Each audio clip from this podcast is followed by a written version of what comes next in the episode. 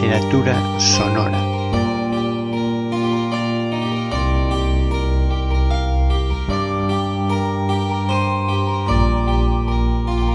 Se recostó de nuevo en la silla para no mostrar lo acuciante de su deseo. Hay un modesto ejemplo de la utilidad de estas colonias de veteranos en países extranjeros en momentos de gravedad.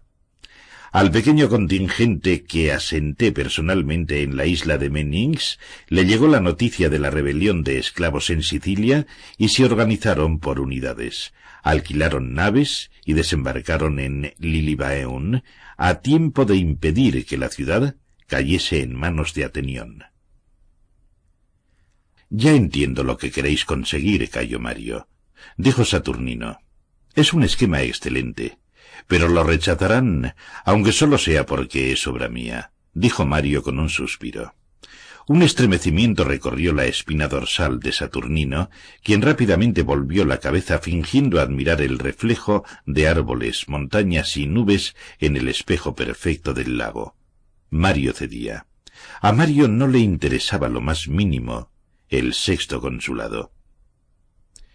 Supongo que habréis sido testigo en Roma del griterío y las protestas por haber concedido la ciudadanía a esos excelentes soldados de Camerinum, añadió Mario. Sí, ha trascendido a toda Italia, respondió Saturnino, y toda Italia está de acuerdo con la medida, pese a que en Roma los padres de la patria no la aprobaron.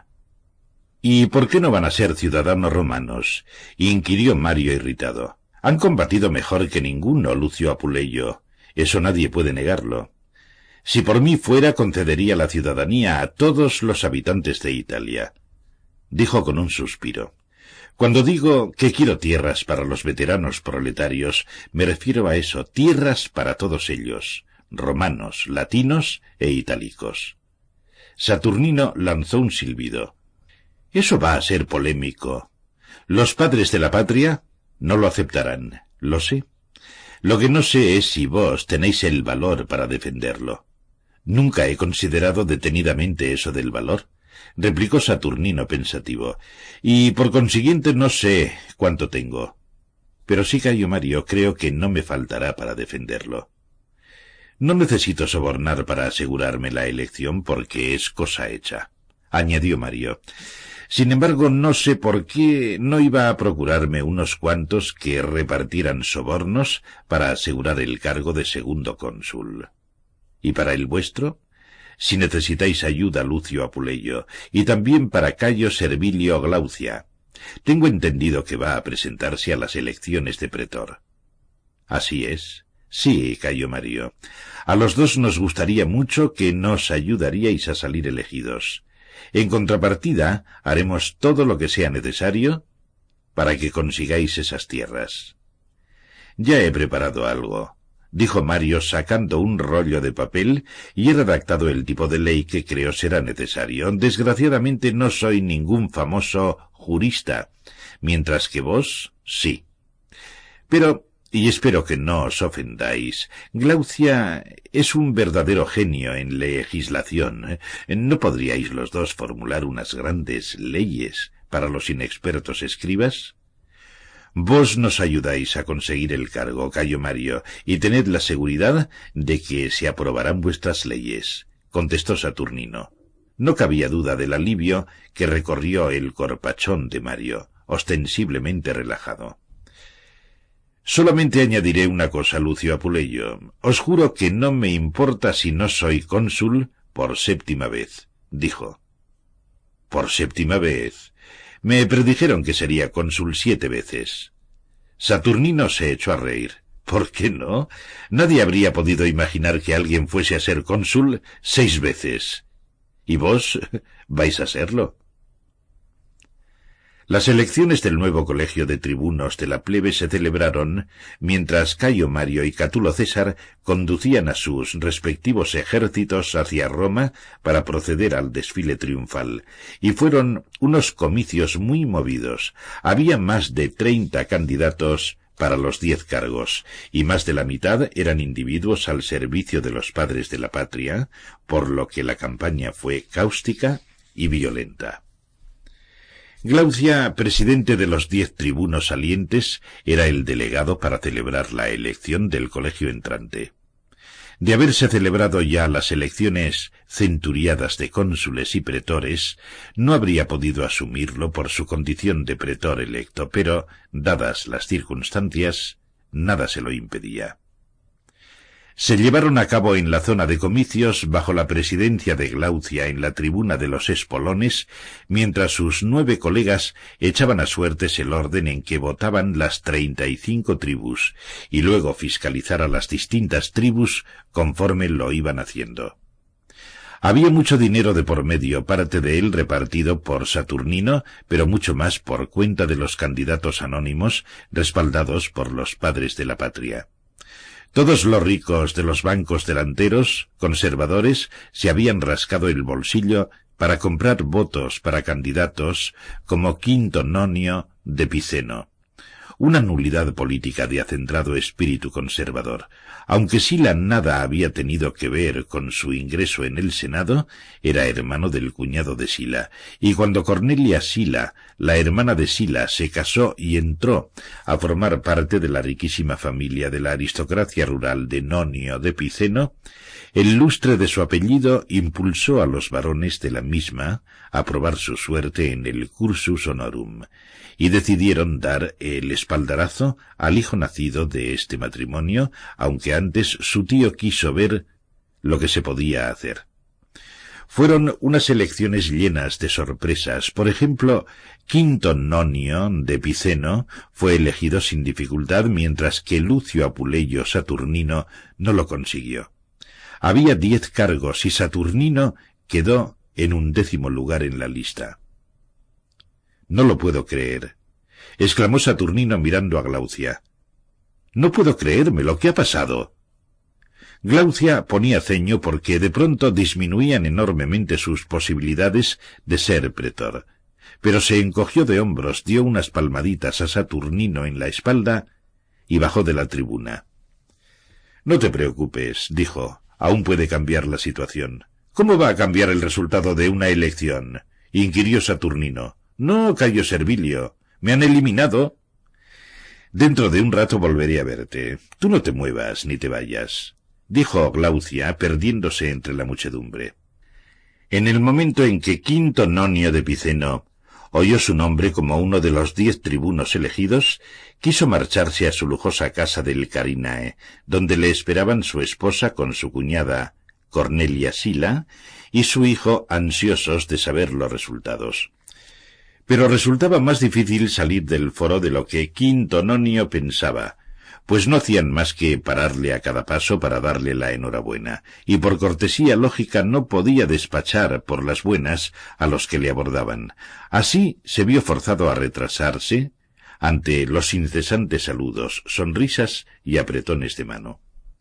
Por fin fueron desapareciendo uno tras otro, y Quinto Nonio pudo embocar la primera calle en la ruta hacia su casa, acompañado por tres amigos que también vivían en el Carinae. Cuando les salieron al paso una docena de hombres armados de palos, uno de los amigos logró escapar corriendo hacia el foro para pedir auxilio. Pero lo encontró virtualmente desierto. Afortunadamente Saturnino y Glaucia seguían hablando con un grupito cerca de la tribuna. A Glaucia se le veía congestionado y algo despeinado. Al oír los gritos de socorro, todos echaron a correr. Pero era demasiado tarde y hallaron muertos a Quintononio y a sus dos acompañantes. Edepol. exclamó Glaucia, poniéndose en pie después de comprobar que Quintononio había expirado.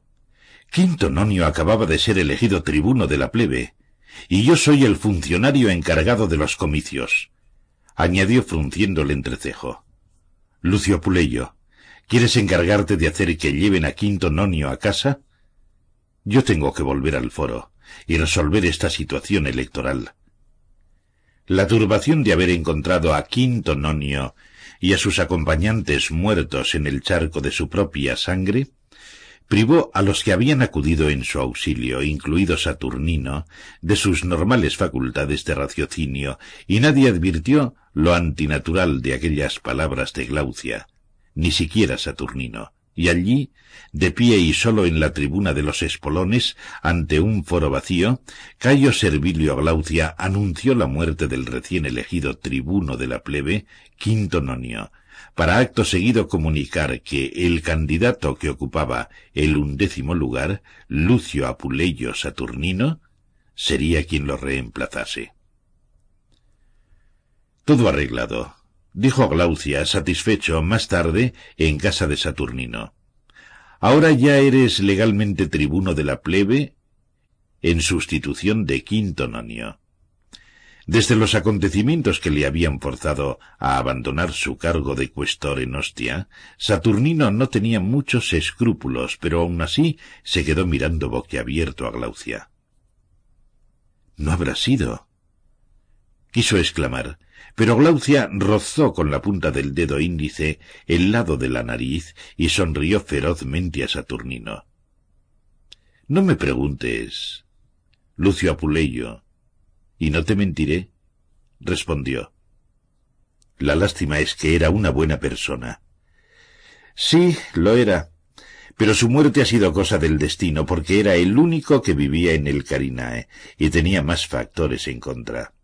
En el Palatino es más difícil organizar algo porque hay muy poca gente por las calles. Saturnino lanzó un suspiro y se encogió de hombros. Es verdad. Bueno, ya soy tribuno. Gracias por tu ayuda, Cayo Servilio. No las merece, replicó Glaucia. El escándalo fue monumental, pero nadie pudo probar que Saturnino estuviese implicado en un asesinato, dado que hasta el amigo del muerto atestiguó que Saturnino y Glaucia estaban en el foro en el momento del crimen. La gente habló. Pero que hablen, comentó Saturnino con desdén y cuando Aenobarbo Pontífice Máximo exigió que se celebrasen de nuevo las elecciones del tribunado, su moción no prosperó. Glaucia había creado un inaudito precedente para solventar la crisis. Que hablen, repitió Glaucia esta vez en el Senado. Las alegaciones de que Lucio Apuleyo y yo estamos implicados en la muerte de Quinto Nonio no tienen fundamento alguno. En cuanto a que yo haya sustituido a un tribuno muerto por otro vivo, debo decir que hice lo que habría hecho cualquier funcionario que preside unos comicios. Nadie puede negar que Lucio Apuleyo salió en un décimo lugar y que la elección se llevó a cabo debidamente. Nombrar a Lucio Apuleyo sustituto de Quinto Nonio lo más rápida y eficazmente posible fue lógico. El contio de la asamblea de la plebe que convoqué ayer, aprobó unánimemente mi actuación, como pueden verificar todos los presentes. Este debate, padres conscriptos, es inútil y está fuera de lugar. No se hable más del asunto. Cayo Mario y Quinto Lutacio Catulo César celebraron su triunfo el primer día de diciembre. El desfile conjunto fue un dechado de genialidad porque no cabía duda de que Catulo César, a la zaga del carro del primer cónsul, era el segundón. El nombre de Cayo Mario estaba en todas las bocas, y hasta hubo una carroza ideada por Lucio Cornelio Sila, que se encargó como de costumbre de organizar el desfile, en la que se representaba a Mario consintiendo en que los soldados de Catulo César tomaran los treinta y cinco estandartes cimbros, dado que los suyos ya habían capturado muchos en la Galia. En la reunión que siguió en el templo de Júpiter Optimus Maximus, Mario defendió apasionadamente su decisión de conceder la ciudadanía a los soldados de Camerinum y de repoblar el valle de los Salasi, creando una colonia en la pequeña Eporedia. Su anuncio de presentarse a un sexto consulado fue acogido con una serie de gruñidos, burlas, protestas y aplausos. Aplausos predominantemente. Cuando cesaron las aclamaciones, anunció que su parte del botín la dedicaría a la construcción de un nuevo templo en el Capitolio para el culto militar, al honor y la virtud, en el que se guardarían sus trofeos y los trofeos de su ejército, y que igualmente construiría un templo al honor militar romano y a la virtud en Olimpia de Grecia. Catulo César escuchaba cari acontecido, consciente de que si quería conservar su fama tendría que donar su parte del botín a un monumento religioso público parecido, en lugar de invertirlo en acrecentar su fortuna, que era considerable, aunque sin punto de comparación con la de Mario. A nadie causó sorpresa que la asamblea centuriada eligiese a Cayo Mario, primer cónsul por sexta vez, no sólo era ya indiscutiblemente el primer hombre de Roma, sino que se le comenzaba a denominar tercer fundador de la ciudad. El primer fundador era el mismísimo Rómulo y el segundo Marco Furio Camilo, quien trescientos años antes había expulsado a los galos de Italia. Por consiguiente, parecía adecuado llamar a Cayo Mario tercer fundador de Roma, puesto que él también había rechazado a una oleada de bárbaros. Las elecciones consulares no carecieron de sorpresas. Quinto Cecilio Metelo, el numídico, no salió elegido segundo cónsul, lo que fue la gran victoria de Mario, quien declaró su respaldo a Lucio Valerio Flaco, y este fue el elegido. Flaco ostentaba el cargo sacerdotal honorífico de Flamen Martialis, o sacerdote especial de Marte y con ello se había convertido en una persona apacible, dócil y subordinada. Un colega ideal para el dominante Cayo Mario. Pero a nadie sorprendió que Cayo Servilio Glaucia fuese elegido pretor porque era el testaferro de Mario y éste había sobornado generosamente a los electores. Lo que sí constituyó una sorpresa fue el hecho de que cosechara más votos que nadie en la lista, y por ello fue nombrado pretor Urbanus, el principal de los seis pretores electos. Poco después de las elecciones, Quinto Lutacio Catulo César anunció públicamente que donaba su parte del botín tomado a los germanos a dos causas religiosas. La primera era la compra del solar de la casa de Marco Fulvio Flaco en el Palatino, contiguo a su propia casa, para construir un magnífico pórtico que albergase los treinta y cinco estandartes cimbros capturados en Bercellae y la segunda, construir un templo en el campo de Marte a la diosa Fortuna en la advocación de Fortuna del día de hoy. Cuando los tribunos de la plebe asumieron el cargo el décimo día de diciembre, comenzó la juerga. Tribuno de la plebe por segunda vez, Lucio Apuleyo Saturnino dominaba totalmente el colegio y explotaba el temor suscitado por el asesinato de Quinto Nonio para alcanzar sus propósitos legislativos.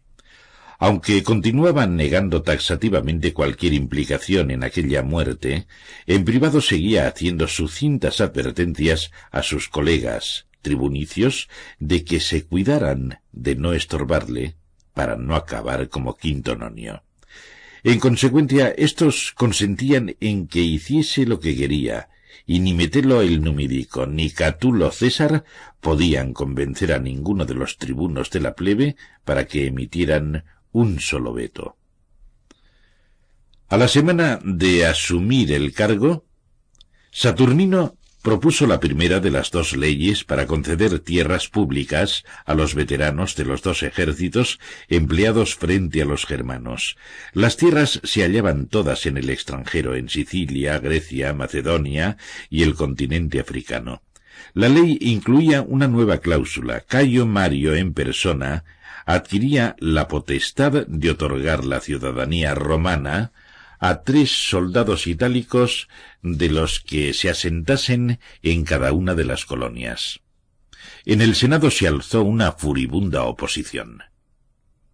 Este hombre, dijo Metelo el numídico, ni siquiera va a favorecer a sus soldados romanos. Las tierras las quiere para todos los recién llegados, romanos, latinos e itálicos, en pie de igualdad, sin ninguna diferencia.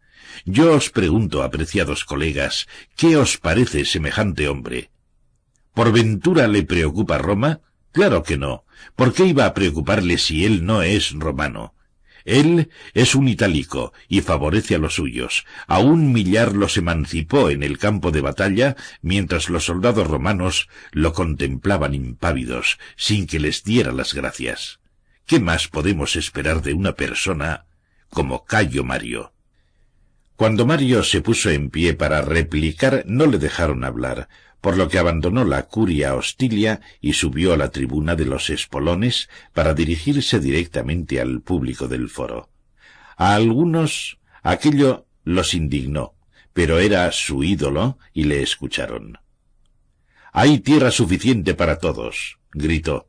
Nadie puede acusarme de trato preferencial hacia los itálicos. Cien yujera para cada soldado. ¿Y por qué tanto? preguntaréis porque pueblo de Roma, esos colonizadores van a tierras mucho menos feraces que las de nuestra querida Italia. Tendrán que plantar y cosechar en suelos poco propicios, en los que para vivir decentemente una persona necesita más tierra que la que normalmente se posee en nuestra querida Italia. Ahí lo tenéis, vociferó con voz chillona Catulo César desde la escalinata del Senado. Ahí lo tenéis, escuchadle. No habla de Roma. Italia, Italia, Italia, siempre Italia. Él no es romano y Roma le trae sin cuidado. Italia es Roma, tronó Mario. Son uno y lo mismo. Sin una, la otra no podría existir. ¿Es que no han dado sus vidas romanos e itálicos en los ejércitos de Roma? Y si no es así, y no puede negarse, ¿por qué un soldado ha de ser distinto de otro? Italia, gritó Catulo César, siempre Italia. Bobadas, replicó Mario. La primera asignación de tierras es para soldados romanos, no itálicos. ¿Acaso demuestra eso un favoritismo por los itálicos? ¿Y no es mejor que de los miles de veteranos de las legiones que vayan a esas colonias, tres de los itálicos que las compongan reciban la ciudadanía romana? He dicho tres, pueblo de Roma. No tres mil itálicos, pueblo de Roma. No trescientos itálicos, pueblo de Roma. No tres docenas de itálicos, pueblo de Roma. Tres. Una gota en medio de tantos millares. Una gota ínfima en un océano humano. Una gota de veneno en un océano humano, gritó Catulo César desde la escalinata del Senado. La ley dice que los soldados romanos serán los primeros en recibir las tierras, pero ¿dónde dice que las primeras tierras concedidas sean las mejores? gritó Metelo el numídico. Pero a pesar de la oposición, la asamblea de la plebe aprobó la primera de las leyes agrarias que afectaba a diversas parcelas públicas que Roma había subarrendado a terratenientes absentistas. Quinto Popedio Silo, que se había convertido en el portavoz de los marsos pese a su juventud, había acudido a Roma a escuchar los debates sobre las leyes agrarias. Le había invitado Marco Livio Druso, y se alojaba en casa de éste. Organizan mucha polémica con ese tema de Roma e Italia, ¿no? Inquirió Silo, que nunca había tenido noticia de semejante debate. Y ya lo creo. Contestó Druso compungido. Es una actitud que sólo cambiará con el tiempo, al menos eso espero, quinto Popedio. Y eso que no te gusta, Gallo Mario. Detesto a ese hombre. Pero he votado por él replicó Druso. Han pasado cuatro años desde la batalla de Arausio, añadió Silo pensativo. Sí, quizá tenga razón. Las cosas irán cambiando. Dudo mucho que antes de Arausio, Cayo Mario hubiese podido incluir tropas itálicas entre los colonos.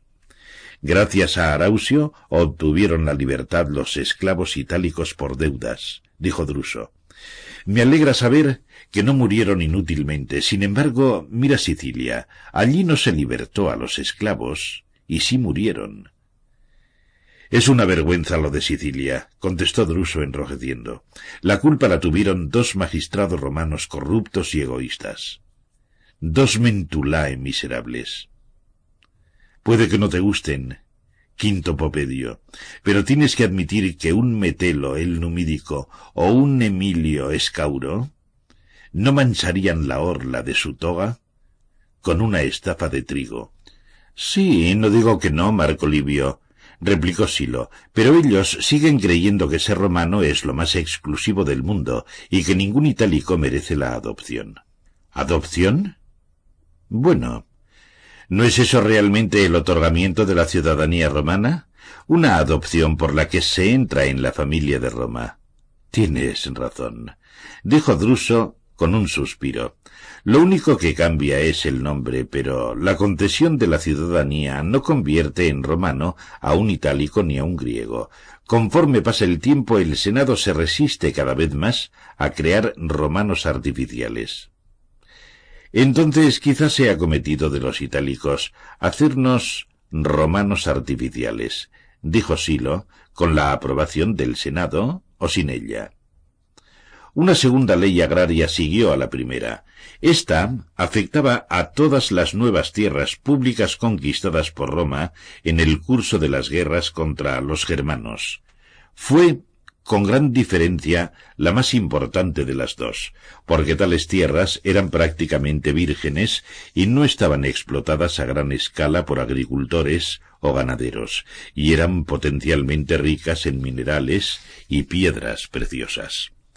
Todas ellas se hallaban en la Galia transalpina occidental, en torno a Narbo, Tolosa, Carcaso y en la Galia transalpina central, además de una zona en la Hispania citerior que se había sublevado mientras los timbros presionaban junto a los Pirineos. Había muchos caballeros romanos y muchas empresas deseosas de expansionarse en la Galia transalpina, y todos habían cifrado sus esperanzas en la derrota de los germanos, solicitando de sus patrones en el Senado que le asegurasen el acceso al nuevo Ager Publicos Galliae.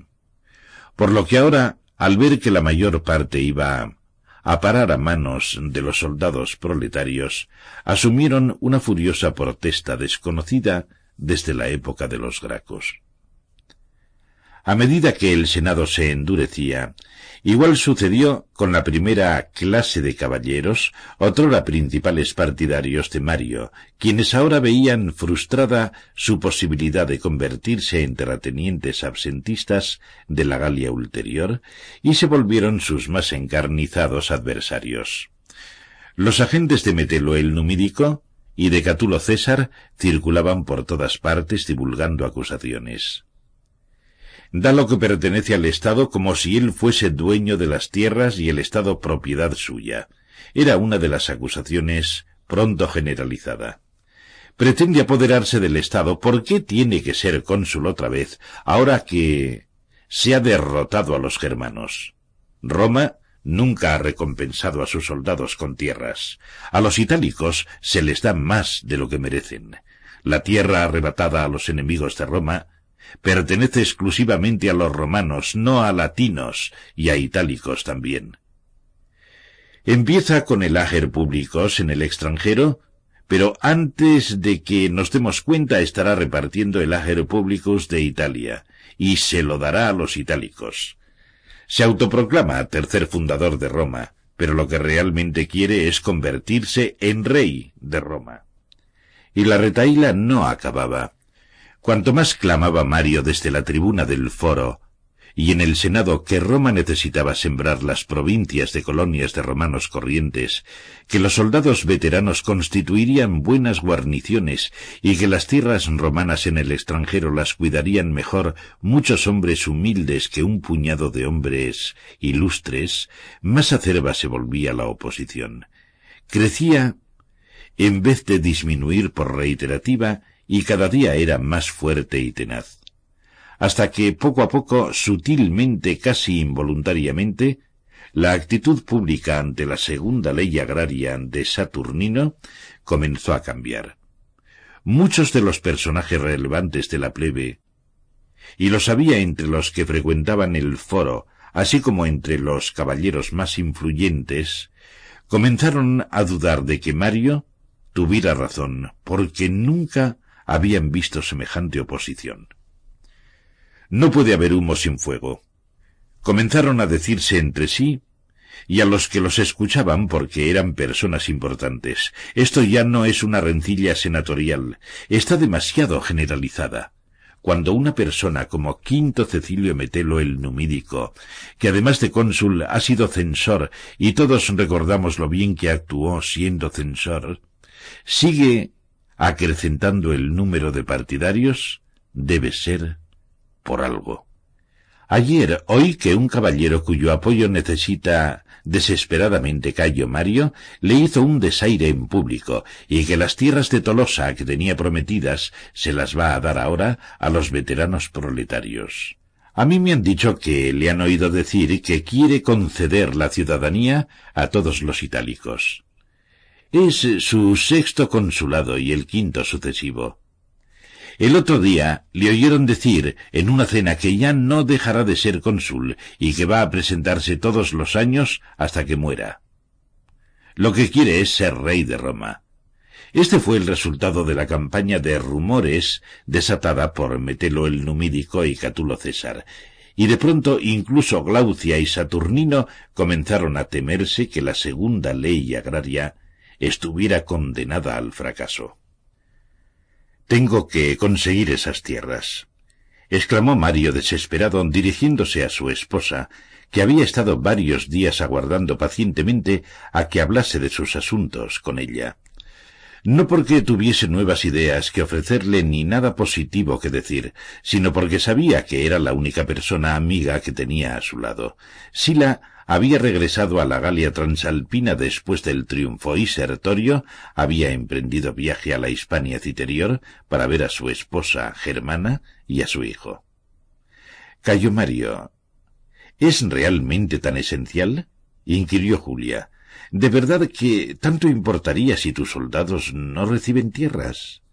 A los soldados romanos nunca se les han concedido tierras. No existe ningún precedente y no podrán reprocharte que no lo hayas intentado. No lo entiendo, replicó el impaciente. Ya no tiene que ver con los soldados, sino con mi dignitas, mi posición en la vida pública. Si no se aprueba la ley, dejaré de ser el primer hombre de Roma. ¿Y no puede ayudarte Lucio Apuleyo? Hace lo que puede, bien lo saben los dioses pero en lugar de ganar terreno estamos perdiéndolo. Me siento como Aquiles en el río, incapaz de salir del agua porque la orilla se aleja. Subo un poco con grandes esfuerzos y luego retrocedo el doble. Hay increíbles rumores, Julia, y no hay modo de contrarrestarlos, porque no se dicen abiertamente. Si hubiese una décima parte de verdad en las cosas que se me atribuyen, hace tiempo que me habrían condenado a empujar una roca cuesta arriba en el tártaro. Bien, sí. Las campañas de difamación no se pueden combatir, comentó Julia con toda naturalidad. Tarde o temprano, los rumores se hacen tan absurdos que todos se despiertan con un sobresalto. Es lo que va a suceder en este caso. Te han matado, pero seguirán apuñalándote hasta que toda Roma esté más que harta. La gente es terriblemente ingenua y crédula. Pero hasta los más ingenuos y crédulos tienen su límite. Estoy segura de que aprobarán la ley, Cayo Mario. No te impacientes y espera a que la opinión cambie de rumbo a favor tuyo. Ah, sí. Es muy posible que sea como tú dices, Julia, pero ¿qué puede impedir que la Cámara la derogue en cuanto Lucio Apuleyo cese en el cargo y yo no disponga de un tribuno de la plebe como él para contener al Senado. gruñó Mario. Entiendo. ¿De verdad? Por supuesto. Soy una Julio César, esposo mío, lo que significa que me he criado oyendo comentarios sobre política, pese a que mi sexo me impidiese la carrera pública, replicó ella mordiéndose el labio. Es un problema, ¿verdad? Las leyes agrarias no pueden llevarse a la práctica de la noche a la mañana. Tardan toda una vida, años y años. Hay que encontrar la tierra, medirla, parcelarla, hallar la gente que se ha inscrito para asentarse en ella, comisiones y personal adecuado. No se acaba nunca. Has estado hablando con Cayo Julio, dijo Mario sonriente. Efectivamente. En realidad es un asunto del que entiendo mucho dijo ella dando una palmadita en el extremo vacío del sofá. Siéntate, amor mío. No puedo, Julia. ¿No hay un modo de proteger esa legislación? Mario dejó de pasear, se volvió y la miró por debajo de sus espesas cejas. Sí. En realidad lo hay. Explícamelo. insistió ella con afecto. Ya pensó en ello Cayo Servilio Glaucia, pero a Lucio Apuleyo no le gusta nada y los dos intentan disuadirme. Y yo no sé. ¿Tan nuevo es? inquirió ella, consciente de la fama de Glaucia. Bastante. Explícamelo, por favor, Cayo Mario. Sería un alivio contárselo a alguien que no tenía que actuar de un modo interesado si no era a favor de su propio marido. Pensó Mario cansado. Julia, yo soy un militar y me gustan las soluciones militares, dijo. En el ejército todos saben que cuando doy una orden es la mejor posible que las circunstancias permiten. Por eso todos se aprestan a obedecerla sin cuestionarla porque me conocen y confían en mí. Bien, esa pesadilla de Roma también me conoce y... Deberían confiar en mí, ¿Pero lo hacen? No, están tan apegados a que se hagan las cosas a su manera que ni siquiera se fijan en las ideas de los demás por mejores que sean.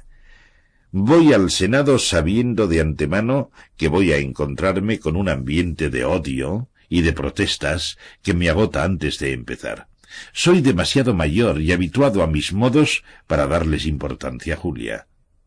Son unos idiotas y van a destruir la República si siguen haciendo como si las cosas no hubiesen cambiado desde los tiempos en que Escipión el africano era niño. El asentamiento que propongo para los soldados es una buena idea. Lo es. Asintió Julia ocultando su consternación. Aquellos últimos días Mario estaba abatido y en lugar de parecer más joven, se le veía más viejo. Por primera vez en su vida estaba engordando por estar tanto tiempo sentado en reuniones en lugar de andar al aire libre. Y el pelo ya se le encanecía y empezaba a perderlo. Indudablemente era más beneficioso para el cuerpo de un hombre la guerra que la legislación. Cayo Mario, acaba de una vez y cuéntamelo insistió. Esta segunda ley tiene una cláusula adicional especial que ideó Glaucia, contestó Mario comenzando a pasear de nuevo. En un plazo máximo de cinco días después de la aprobación de la ley, se exige a los senadores que juren defenderla para siempre. Julia, sin poder evitarlo, se llevó las manos a la garganta para contener un grito, miró desconcertada a Mario y profirió la palabra más fuerte de su vocabulario. ¿Y Castor? Te sorprende, ¿verdad? Cayo Mario, no te lo perdonarán nunca si la incluyes en la ley. ¿Crees que no lo sé? replicó él a voces, alzando las manos como garras hacia el techo. ¿Pero qué quieres? Si no, no consigo esas tierras. Estarás muchos años en el Senado, dijo ella humedeciéndose los labios. ¿No puedes tratar de defender el cumplimiento de la ley? ¿Defenderla? ¿Y cuándo acabaría? inquirió él. Estoy harto de luchar, Julia. Ah, va. replicó ella fingiendo burlona irrisión. ¿Cayó Mario cansado de luchar? Si has luchado toda tu vida. Pero era una lucha distinta replicó él. Esto es sucio. No hay reglas y no sabes quiénes son ni dónde van a surgir tus enemigos. A mí, que me den una batalla precisa y al menos el resultado es rápido y limpio. Vence el mejor. Pero el Senado de Roma es un burdel en el que se dan las conductas más ignominiosas, y yo me paso los días gateando en ese fango. Mira, Julia, de verdad te lo digo, prefiero bañarme en la sangre de una batalla Y si hay alguien tan ingenuo que crea que la intriga política no destruye más vidas que cualquier guerra, merece todas las adversidades que depara la política. Julia se puso en pie y se acercó a él, le obligó a que dejase de pasear y le cogió las manos. Siento decirlo, mi amor, pero el foro político no es lugar para un hombre tan directo como tú. Si hasta ahora no lo sabía, desde luego. Ahora sí, replicó el cabizbajo. Supongo que habrá que hacerlo con la maldita cláusula especial de Glaucia. Pero como no deja de decirme Publio Rutilio, ¿a dónde iremos a parar con todas esas leyes de nuevo cuño? ¿Estamos realmente sustituyendo lo malo por lo bueno o simplemente cambiándolo por algo mejor? Eso, el tiempo lo dirá, dijo ella tranquila. Suceda lo que suceda, Cayo Mario, nunca olvides que siempre habrá profundas crisis de gobierno, que la gente siempre andará diciendo en tono horrorizado que esta o aquella ley son el hundimiento de la República, y que Roma ya no es lo que era. Lo sé porque he leído que Escipión el africano lo decía de Catón el censor, y es muy probable que algún antepasado de los Julios César lo dijese de Bruto cuando mató a sus hijos. La República es indestructible y todos lo saben, aunque se desgañiten diciendo que está condenada. Así que no pierdas de vista ese hecho. Su buen humor le estaba apaciguando. Julia advirtió su satisfacción porque el fulgor rojo de sus ojos se desvanecía y la irritación desaparecía de su rostro. Era el momento de cambiar de tema. Pensó. Por cierto, mi hermano Cayo Julio querría verte mañana, así que he aprovechado la ocasión para invitar a cenar a él y a Aurelia. Si te parece. Claro que sí. Estupendo. gruñó Mario. Se me había olvidado. Claro, va a salir para Certina para establecer mi primera colonia de veteranos. Añadió desasiéndose de Julia y cogiéndose la cabeza con las manos. Por los dioses, qué memoria tengo. ¿Qué me está pasando, Julia? Nada, contestó ella para calmarle. Necesitas un descanso, unas semanas fuera de Roma preferentemente. Pero como eso no podrá ser, ¿por qué no vamos juntos a buscar al pequeño Mario? Aquel niño tan precioso, que aún no tenía nueve años, era el mejor de los hijos, alto, fuerte, rubio y con una nariz lo bastante romana para deleite de su padre. Que el niño mostrase más tendencia por lo físico que por lo intelectual también complacía a Mario. El hecho de que siguiera siendo hijo único dolía a la madre más que al padre porque Julia había sufrido dos abortos en los dos embarazos que siguieron a la muerte de su hermano menor. Y ahora comenzaba a pensar que no podría nunca llevar un embarazo a buen término. Mientras que Mario estaba contento con tener un solo hijo y se negaba a creer que fuese a haber otro retoño. La cena fue un éxito y no hubo otros convidados que Cayo Julio César, su esposa Aurelia y el tío de ésta, Publio Rutilio Rufo. César se disponía a partir para Cercina en África, al final del intervalo de mercado de ocho días, y estaba encantado con la encomienda, aunque había algo que empañaba su satisfacción. No estaré en Roma cuando nazca mi primer hijo, dijo sonriente. No, Aurelia. ¿Otra vez? Exclamó quejumbroso Rutilio Rufo. Ya verás, será otra niña. ¿De dónde vais a sacar otra dote?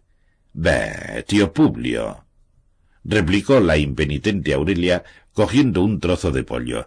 Para empezar, no necesitaremos dote para las niñas. El padre de Gallo Julio nos hizo prometerle que no seríamos unos César engreídos y que mantendríamos a nuestras hijas al margen de la plutocracia. Así que pensamos casarlas con rústicos anodinos riquísimos. Siguió sirviéndose trozos de pollo. Y como ya tenemos la pareja de niñas, ahora vamos a tener niños. ¿Todos a la vez? inquirió Rutilio Rufo con un guiño. Ah, no estaría nada mal unos gemelos. Es frecuente entre los Julios, inquirió la intrépida madre a su cuñada. Creo que sí, contestó Julia. Nuestro tío Sexto tuvo mellizos, aunque uno murió. César Estrabo es gemelo, ¿verdad? Exactamente, respondió Rutilio Rufo con una mueca. A nuestro pobre amigo Vizco le gusta poner sobrenombres adecuados y uno de ellos es Bopiscus, que quiere decir superviviente de gemelos. Pero tengo entendido que le han puesto otro sobrenombre. ¿Cuál? Inquirió Mario por cuenta de los demás que habían advertido el tono de malicioso regocijo en el comentario. Le ha salido una fístula en la parte inferior y alguien maliciosamente dijo que tenía culo y medio y empezó a llamarle sesquículos. Dijo Rutilio Rufo. Todos se echaron a reír, incluidas las mujeres, a quienes no se impidió compartir aquella leve obscenidad. En la familia de Lucio Cornelio también puede haber gemelos, añadió Mario enjugándose los ojos. ¿Por qué lo dices? inquirió Rutilio Rufo, figurándose que se trataba de otro chismorreo.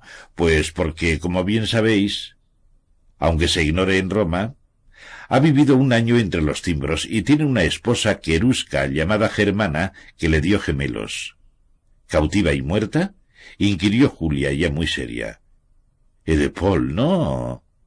La devolvió a su tribu en Germania antes de regresar con nosotros.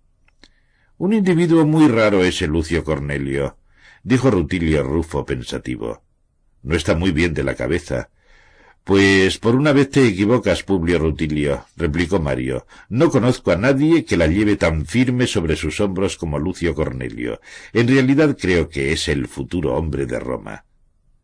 Desde luego, se volvió como un rayo a la Galia itálica después del triunfo, dijo Julia con una risita. Él y mi madre no dejan de pelearse, y cada vez más. Bueno, es comprensible, dijo Mario con sorna. Tu madre es la única persona de este mundo capaz de atemorizarme. Marcia es encantadora, añadió Rutilio Rufo soñador. Por lo menos en los viejos tiempos daba gusto mirarla, se apresuró a añadir. No cabe duda que ha hecho todo lo que ha podido por encontrarle a Lucio Cornelio otra esposa, dijo César, Rutilio Rufo casi se atraganta con un hueso de ciruela. Bien. Estuve cenando en casa de Marco Emilio Escauro el otro día, añadió con tono de maliciosa complacencia, y si no hubiese sido ya esposa de otro, habría apostado algo a que Lucio Cornelio habría encontrado cónyuge por sí solo. No me digas. exclamó Aurelia inclinándose en la silla. Vamos, tío Publio, cuéntanoslo. Pues nada menos que la pequeña Cecilia Metela Dalmática, contestó Rutilio Rufo. ¿La esposa del mismísimo príncipe del Senado? Cacareó Aurelia. Eso es. Lucio Cornelio la miró nada más presentársela. Se puso más rojo que su cabellera, y se pasó toda la cena embobado sin dejar de mirarla. No puedo ni imaginármelo, dijo Mario. Pues imagínatelo replicó Rutilio Rufo. Hasta Marco Emilio lo notó. Bueno, claro, ahora está con su pequeña dalmática como una gallina clueca con un pollito. Así que la mandó enseguida a la cama en cuanto acabamos el primer plato, y ella con aire de gran decepción y dirigiendo una mirada de tímida admiración a Lucio Cornelio, derramó el vino al retirarse. Mientras no derrame el vino en el regazo, comentó Mario, Oh, no. Otro escándalo no, exclamó Julia. Lucio Cornelio no puede permitirse otro escándalo. Cayo Mario, ¿no podrías decirle algo? Mario adoptó esa actitud molesta que se da en un marido cuando su esposa le pide algo poco masculino e impropio de él. Desde luego que no. ¿Por qué? inquirió Julia que consideraba lógica su petición porque la vida privada de un hombre es cosa de él, y no le iba a gustar que metiese la nariz en sus cosas. Tanto Julia como Aurelia hicieron un gesto de desagrado. En su habitual papel de moderador, César lanzó un carraspeo. Eh, como Marco Emilio Escauro tiene aspecto de aguantar otros cien años hasta que lo mate un hacha, no creo que tenga que preocuparse mucho de Lucio Cornelio y de Dalmática. Tengo entendido que Marcia ya ha elegido candidata y que Lucio Cornelio ha aceptado. Así que, en cuanto regrese de la Galia Itálica, recibiremos invitaciones de boda. ¿De quién se trata? inquirió Rutilio Rufo. A mí no me ha llegado un solo rumor. Elia, la hija única de Quinto Helio Tubero. Ya no es ninguna niña, ¿no? inquirió Mario. Treinta y tantos. La misma edad que Lucio Cornelio. contestó apaciblemente César. Por lo visto él no quiere más niños. Por eso Marcia pensó que una viuda sin hijos era ideal. Es una dama bastante guapa de una buena familia, añadió Rutilio Rufo, y rica. Pues me alegro por Lucio Cornelio, dijo Aurelia satisfecha. No lo puedo evitar, yo le aprecio. Todos le apreciamos, añadió Mario dirigiéndole un guiño. Cayó Julio. ¿No te da celos esa admiración confesada? Bah. Tengo rivales más serios por el afecto de Aurelia que simples patricios legados contestó sonriente César. ¿Así? ¿Quién? inquirió Julia. Se llama Lucio de Cumio, y es un hombrecillo mugriento de unos cuarenta años, de piernas delgadas, cabello grasiento y que apesta a ajo. contestó César, cogiendo el plato de frutos secos para elegir la pasa más grande. Me llena la casa de espléndidos ramos de flores de la estación o exóticas. A Lucio de Cumio igual le da. Envía un cargamento cada tres o cuatro días y no hace más que visitar a Aurelia dándole una coba asquerosa. En realidad está tan encantado con nuestro futuro retoño que a veces me pregunto ¿Ya está bien? cayó Julio. exclamó Aurelia y rió. ¿Y quién es ese hombre? inquirió Rutilio Rufo. El vigilante o lo que sea de ese colegio de la encrucijada que Aurelia está obligada a aguantar sin cobrar alquiler. Contestó César. Lucio de Cumio y yo tenemos un trato, dijo Aurelia, arrebatándole a César la pasa que estaba a punto de llevarse a la boca. ¿Qué trato? inquirió Rutilio Rufo. Respecto a su zona de actuación, quedando excluido el vecindario. ¿Qué actuación? Es que es un asesino, contestó Aurelia.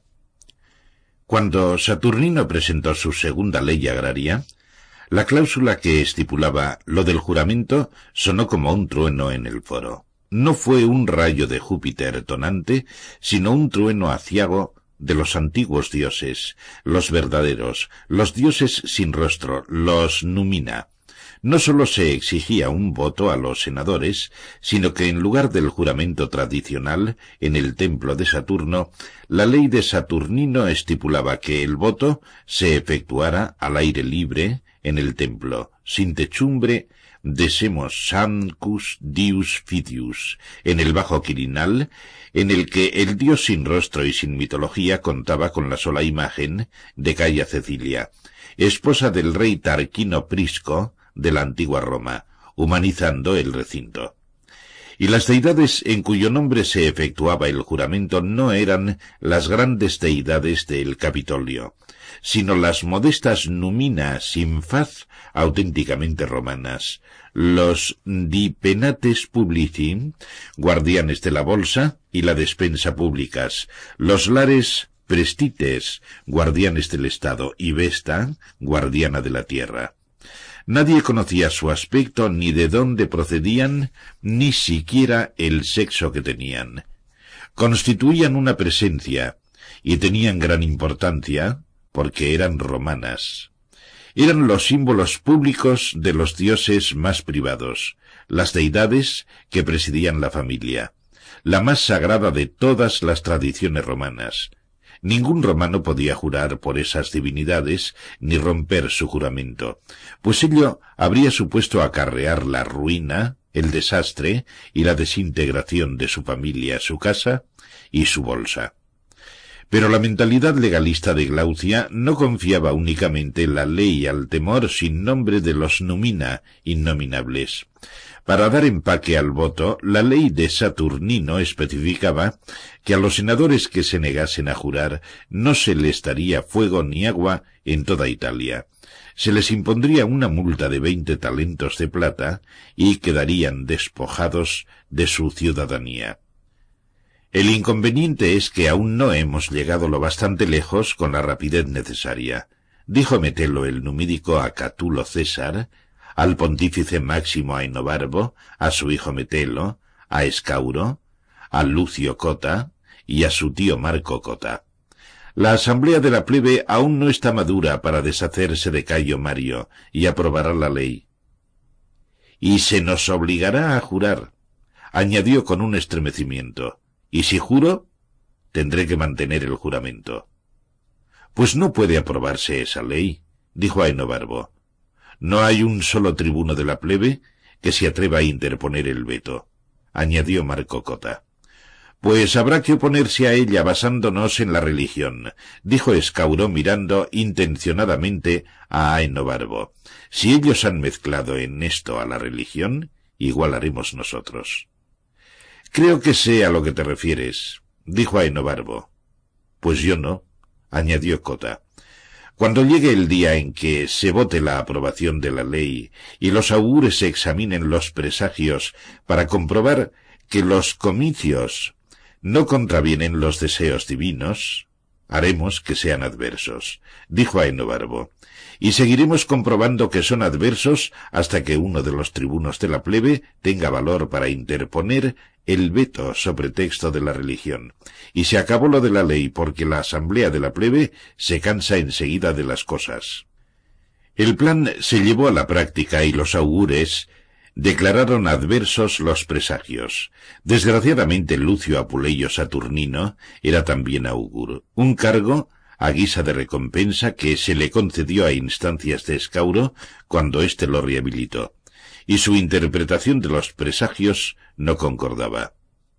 Es un truco, gritó la plebe desde la tribuna. Mirad a esos paniaguados del Senado, padres de la patria. Los presagios son favorables, pero lo que quieren es quebrar el poder del pueblo. Todos sabemos que Escauro, príncipe del Senado, Metelo el Meneitos y Catulo son capaces de lo que sea, para privar a nuestros soldados de su justa recompensa. Y esto demuestra que han pasado a los hechos, han falseado deliberadamente la voluntad de los dioses. El pueblo creyó a Saturnino que había tenido la prevención de introducir a sus gladiadores entre la multitud. Y cuando uno de los tribunos de la plebe trató de interponer el veto, diciendo que los presagios eran adversos, que había oído truenos y que cualquier ley aprobada aquel día sería nefas, sacrílega, entraron en acción los gladiadores de Saturnino, y mientras él afirmaba en tono grandilocuente que no aceptaría el veto, sus matones bajaron al desventurado de la tribuna y se lo llevaron por el Clibus Argentarius hasta las mazmorras de la Lautumiae, y allí lo tuvieron hasta que terminó la votación de las tribus por la que se aprobó la ley, pues la cláusula del juramento era suficiente novedad para intrigar los habituales insistentes de la asamblea plebeya. ¿Qué sucedería si se aprobaba la ley? ¿Quién se opondría? ¿Cómo reaccionaría el Senado? Aquello era para no perdérselo, y la gente quería participar. Al día siguiente de la aprobación de la ley, Metelo el numídico se puso en pie en el Senado y anunció con gran dignidad que él no iba a prestar juramento. Mi conciencia, mis principios y toda mi vida gravitan en torno a esta decisión, gritó. Pagaré la multa y me exiliaré en Rodas, porque no pienso prestar juramento. ¿Me oís, padres conscriptos? No voy a prestar juramento. No puedo jurar una cosa que repugna a lo más íntimo de mi ser. ¿Qué significa jurar? ¿Qué es crimen más alevoso? ¿Jurar mantener una ley y ponerme en contra de ella? ¿O no jurar? Vosotros mismos podéis contestaros. Mi respuesta es que el mayor crimen es jurar. Así, yo os digo, Lucio Apuleyo Saturnino y a vos, Cayo Mario, que no prestaré juramento. Prefiero pagar la multa y exiliarme. Su postura causó profunda impresión, pues todos los presentes sabían que hablaba en serio. Mario frunció el entrecejo y Saturnino esbozó una sonrisa. Comenzaron los murmullos, las dudas, las protestas en progresión creciente. Van a dar la lata, musitó Glaucia desde su silla curul próxima a la de Mario. Si no cierro la sesión, se negarán a jurar, musitó Mario poniéndose en pie. Os conmino a que vayáis a vuestras casas y penséis durante tres días las graves consecuencias y decidís no prestar juramento. A Quinto Cecilio le resulta fácil porque tiene dinero de sobra para pagar la multa y vivir bien en el exilio. Pero ¿cuántos de vosotros podréis hacer lo mismo? Id a casa, padres conscriptos, y pensáoslo estos tres días. Esta Cámara se reunirá dentro de cuatro días y entonces deberéis decidiros, porque hay que tener en cuenta que es el plazo límite que estipula la Lex Apuleia Agraria Secunda. No puedes hablarles así, se decía Mario para sus adentros, paseando por el magnífico suelo de su preciosa casa a los pies del templo de Juno Moneta, mientras su esposa le contemplaba impotente y su revoltoso hijo se escapaba al cuarto de juegos. No puedes hablarles así, Cayo Mario. No son soldados. Ni siquiera son oficiales bajo tu mando pese al hecho de que seas cónsul y casi todos ellos unos simples magistrados que jamás pondrán sus gordos culos en una silla curul. Sí, ellos, hasta el último, se consideran mis iguales. A mí, Cayo Mario, seis veces cónsul de esta ciudad, de este imperio. Tengo que vencerlos. No puedo dejar un solo resquicio a la ignominia de la derrota. Mi dignitas es muchísimo más grande que la de ellos, por mucho que digan lo contrario. Y no lo aguanto. Soy el primer hombre de Roma, y cuando muera tendrán que admitir que yo, Cayo Mario, el patán itálico, que no hablaba griego, fue el hombre más grande de la historia de la República, el Senado y el pueblo de Roma. Únicamente sobre esto giraron sus pensamientos durante los tres días de plazo que había dado a los senadores. Una y otra vez pensaba en lo terrible de perder la dignitas si le derrotaban. Y al amanecer del cuarto día salió para la curia hostilia, decidido a vencer y sin pensar en absoluto en el tipo de tácticas a que recurrirían los padres de la patria para derrotarle. Puso particular cuidado en su aspecto para que nadie pudiese advertir su impaciencia de aquellos tres días, y descendió a buen paso la colina de los banqueros, con los doce lictores precediéndole, como si realmente fuese el amo de Roma. La cámara se reunió en asombroso silencio. Casi no se oía ruido de sillas, toses ni murmullos se efectuó impecablemente el sacrificio y los presagios se dictaminaron propicios. Con perfecto dominio Mario irguió su corpachón con gran majestad, aunque no había reflexionado a propósito de la táctica que adoptarían los padres de la patria, él sí que había elaborado la suya hasta el más mínimo detalle, y todo su ser irradiaba plena confianza.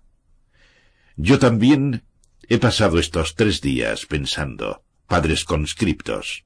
Comenzó diciendo con los ojos fijos en algún punto entre los senadores asistentes y en ningún rostro en particular, enemigo o partidario suyo. Y nadie podía saber en dónde clavaba la mirada porque las espesas cejas cubrían sus ojos. Metió la mano izquierda por debajo de la orla de la toga, en el punto en que caía en bellos pliegues desde el hombro izquierdo hasta los tobillos y bajó del estrado. Un hecho es evidente, añadió dando unos pasos y deteniéndose. Si esta ley es válida, a todos nos obliga a jurar defenderla. Dio otros cuantos pasos. Si esta ley es válida, todos debemos jurarla. Continuó hasta las puertas de la Cámara y se volvió hacia los senadores. ¿Pero es válida?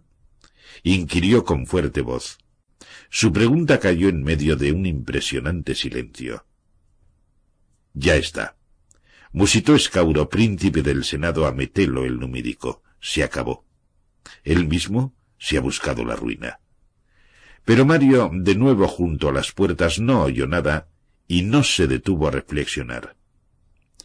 Hay entre vosotros, prosiguió, quienes persisten en decir que no puede ser válida ninguna ley aprobada en las circunstancias de la lex apuleia agraria secunda.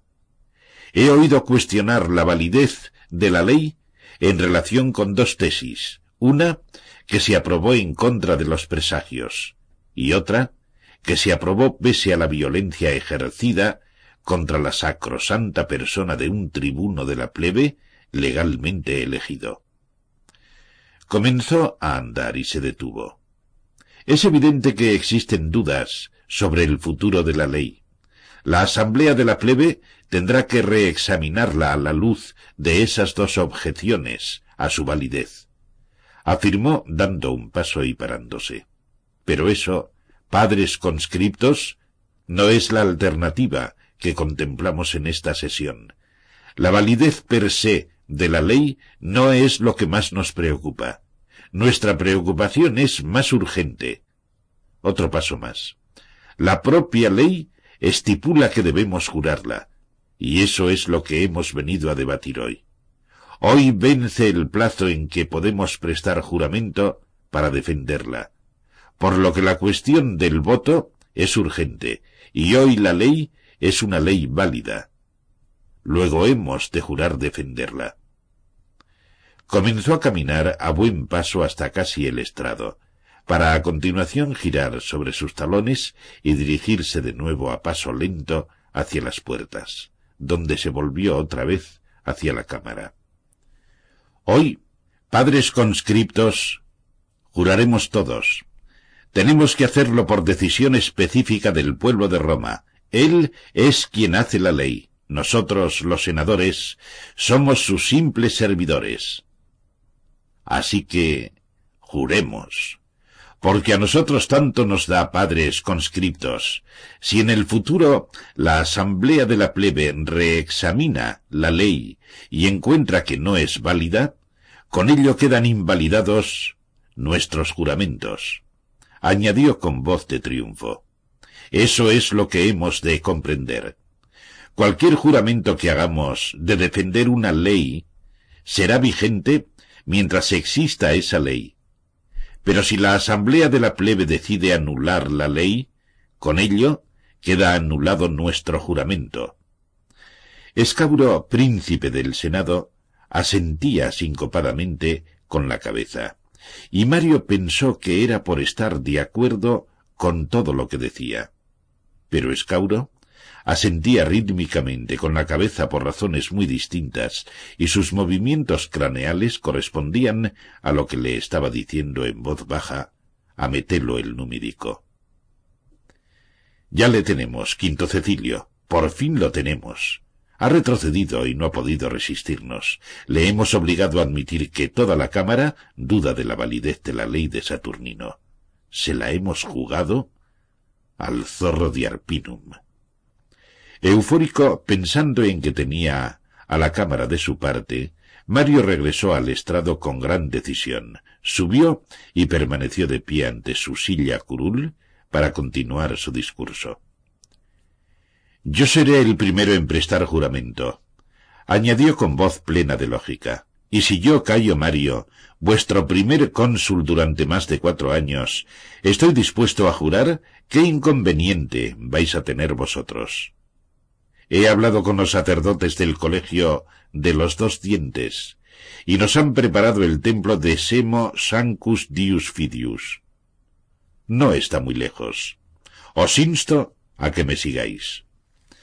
Se oyó un débil susurro y rozar de pies mientras los de los bancos de atrás comenzaban a ponerse en pie. Una cuestión, Cayo Mario, dijo Escauro. Volvió a hacerse el silencio en la cámara mientras Mario asentía con la cabeza. Cayo Mario, me gustaría saber vuestra opinión personal, no vuestra opinión oficial.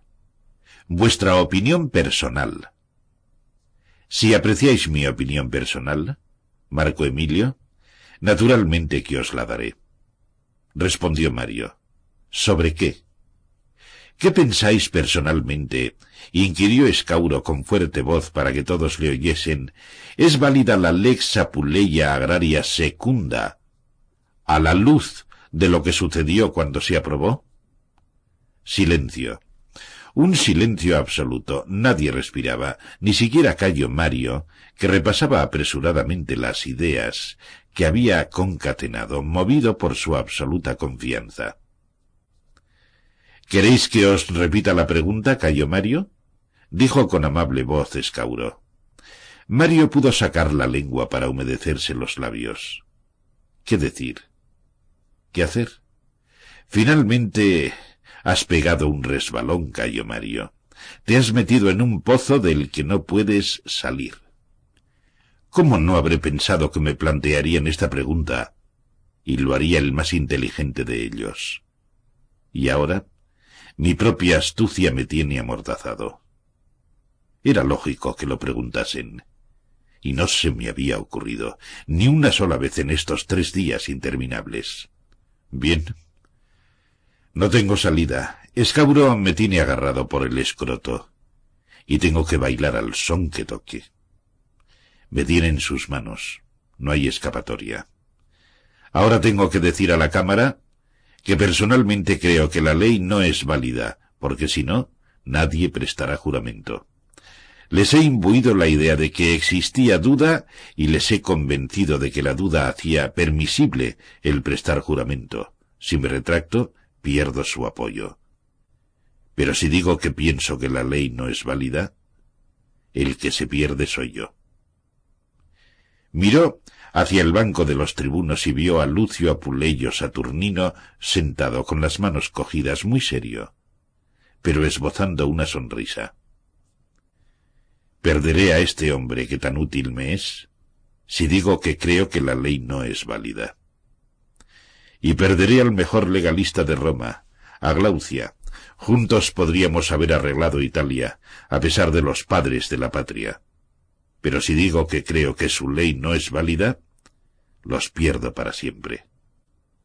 Y sin embargo, debo decirlo, porque si no lo digo, estos cunni no prestarán juramento y mis soldados no tendrán sus tierras. Eso es lo único que puedo salvar del desastre. Tierra para mis soldados. Estoy perdido. Me han vencido cuando la pata de la silla de marfil de Glaucia chirrió sobre el mármol del suelo, la mitad del Senado dio un respingo. Glaucia se miró las uñas, con los labios fruncidos y con cara de palo, pero nadie rompía el silencio. Creo que será mejor que os repita la pregunta, Cayo Mario, dijo Escauro. ¿Cuál es vuestra opinión personal? ¿Es válida o no la ley? Yo creo, comenzó a decir Mario con el entrecejo furiosamente fruncido. Personalmente, creo que la ley probablemente no es válida, concluyó. Escauro se golpeó los muslos con la palma de la mano. Gracias, cayó Mario, dijo poniéndose en pie y volviéndose con una gran sonrisa a los de atrás y luego hacia los de enfrente. Bien, padres conscriptos, si un hombre como nuestro héroe conquistador Cayo Mario, nada menos, no considera válida la lex apuleia, yo me complazco en prestar juramento. Añadió, haciendo una reverencia hacia Saturnino y hacia Glaucia. Vamos, colegas senadores, como primero del Senado sugiero que nos apresuremos a llegar sin dilación al templo de Semo Sancus. ¡Alto! Todos se detuvieron. Metelo el numídico dio una palmada y desde la última fila bajó su criado, cargado con dos grandes bolsas que le hacían ir encorvado arrastrándolas por los anchos escalones de seis pies con un sordo sonido metálico. Cuando Metelo tuvo las dos bolsas a sus pies, el criado volvió a subir a buscar una tercera. Varios de los senadores de los bancos de atrás vieron lo que había acumulado contra la pared e hicieron señal a sus criados para que le ayudaran. Así se transportaron con mayor rapidez las cuarenta bolsas que quedaron apiladas en torno al escabel de Metelo el numídico. Entonces se puso en pie. Yo no prestaré juramento, dijo y no voy a jurar aunque el primer cónsul me diera todas las garantías de que la lex Apuleya no es válida. Por consiguiente, he aquí veinte talentos de plata en pago de la multa, y declaro que mañana al amanecer partiré en exilio a Rodas. Aquello fue un pandemonium. ¡Orden! ¡Orden! ¡Orden! gritaban Escauro y Mario. Una vez restablecido el orden, Metelo el numídico miró a sus espaldas y habló por encima del hombro con uno que estaba en los bancos de atrás. Cuestor del tesoro, haced el favor de acercaros, dijo. Hasta la primera fila descendió un presentable joven de pelo castaño y ojos marrones, con toga blanca impecable y bien marcados todos los pliegues. Era Quinto Cecilio Metelo, Meneitos hijo. Cuestor del tesoro, os entrego estos veinte talentos de plata como pago de la multa que me ha sido impuesta por negarme a jurar la defensa de la lex apuleya agraria secunda, dijo Metelo el numídico. Pero exijo que se cuente mientras la Cámara está reunida para que los padres conscriptos tengan la garantía de que no falta ni un solo denario. Todos estamos dispuestos a aceptar vuestra palabra, quinto Cecilio, dijo Mario sonriendo sin ninguna gana. Oh no, insisto en que se cuente, replicó Metelo el numídico. Nadie se va a mover de aquí hasta que no se haya contado. Creo que en total, añadió con una tosecilla, tienen que haber ciento treinta y cinco mil denarios. Todos volvieron a tomar asiento con un suspiro. Dos empleados de la cámara trajeron una mesa y la colocaron ante Metelo el numídico, quien se colocó agarrando la toga con la mano izquierda y apoyando la derecha por la punta de los dedos sobre la propia mesa.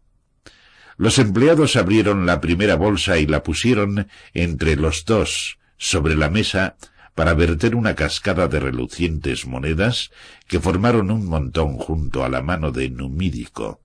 Su hijo hizo signo a los empleados de que dejasen la bolsa abierta a su lado, y comenzó el recuento de las monedas, echándoselas rápidamente en el hueco de la mano situada junto al borde de la mesa. Esperad, exclamó Metelo. Meneitos hijo se detuvo. Contadlas en voz alta, cuestor del tesoro. Se oyó una especie de grito contenido y un gruñido generalizado. Metelo hijo volvió a situar las monedas contadas en la mesa para comenzar otra vez. U, u, u, u, uno, do, do, do, do, do, dos, tres, cu, cu, cu, cu, cuatro. Al anochecer, Mario se levantó de la silla curul. Padres conscriptos, se acaba el día y no hemos concluido. Pero en esta cámara no se prosigue la sesión una vez puesto el sol. Por consiguiente sugiero que vayamos ahora al templo de Semo Sancus a prestar juramento. Debemos hacerlo antes de la medianoche para no violar una orden directa del pueblo dijo mirando de través hacia donde estaba Metelo el numídico, mirando cómo contaba su hijo, al que se le había acentuado notablemente el tartamudeo, aunque ya no se le notaba nervioso. Marco Emilio Escauro, príncipe del Senado, es deber vuestro permanecer aquí, vigilando esta larga tarea. Espero que lo hagáis. En consecuencia os eximo de prestar juramento hoy. Ya lo haréis mañana. O pasado mañana de no haber finalizado el recuento, añadió con un atisbo de sonrisa. Quien no sonreía era Escauro, pero echó la cabeza hacia atrás y soltó carcajada tras carcajada. A finales de primavera Sila regresó de la Galia itálica y pasó a ver a Cayo Mario, nada más tomar un baño y cambiarse de ropa. Vio que Mario no tenía muy buen aspecto, cosa que no le sorprendió, porque hasta en el norte del país se habían difundido los detalles del clima en que se había aprobado la Lex Apuleya, y no era necesario que Mario se lo contase. Se limitaron a mirarse mutuamente, sin decir palabra, como hacían cuando tenían que comunicarse algo esencial. Sin embargo, una vez disipada la emoción del momento y consumida la primera copa de buen vino, Sila abordó la cruda realidad. Tu credibilidad ha sufrido un rudo golpe, dijo. Lo sé, lució Cornelio. Tengo entendido que por culpa de Saturnino. ¿Se le puede reprochar que me deteste? replicó Mario con un suspiro. Ha pronunciado cien discursos desde la tribuna y muchos de ellos ante asambleas no convocadas oficialmente. Todos me acusan de haberle traicionado. Y como es un espléndido orador, la historia de mi traición no ha perdido en su estilo de presentación a las masas. Y las arrastra no sólo a los habituales del foro, sino que los de la tercera, cuarta y quinta clase parecen fascinados al extremo de que siempre que tienen un día libre vuelven al foro a escucharle. Con tanta frecuencia habla, todos los días. Sila lanzó un silbido. ¿Eso es una novedad en los anales del foro? ¿A diario? ¿Llueva o haga sol? ¿En asambleas oficiales y no oficiales? Todos los días. Cuando el pretor urbano, su propio colega Glaucia, obedeció la orden del pontífice máximo de comunicarle que no podía hablar en días de mercado, fiestas y días no decretados de comicios, él hizo oídos sordos, y como es un tribuno de la plebe, nadie se ha atrevido a bajarle de la tribuna. Dijo Mario con aire preocupado. En consecuencia, su fama va en aumento y ahora hay otra clase de habituales del foro, los que acuden a oír las arengas de Saturnino. Tiene... no sé cómo se dice. Supongo que será una palabra griega, como de costumbre. Tiene carisma. Me imagino que la gente comparte su pasión porque, al no ser asiduos al foro, desconocen los recursos de la retórica y no reparan en cómo gesticula o cambia de ritmo al caminar. No. Se quedan allí embobados, escuchándole y cada vez más enfebrecidos por lo que dice, vitoreándole como energúmenos. Tendremos que echarle un ojo, ¿no? Inquirió Sila mirando muy serio a Mario. ¿Por qué lo hiciste? No me quedaba más remedio, Lucio Cornelio. Contestó Mario sin pensárselo dos veces. La verdad es que no soy. ¿cómo diría?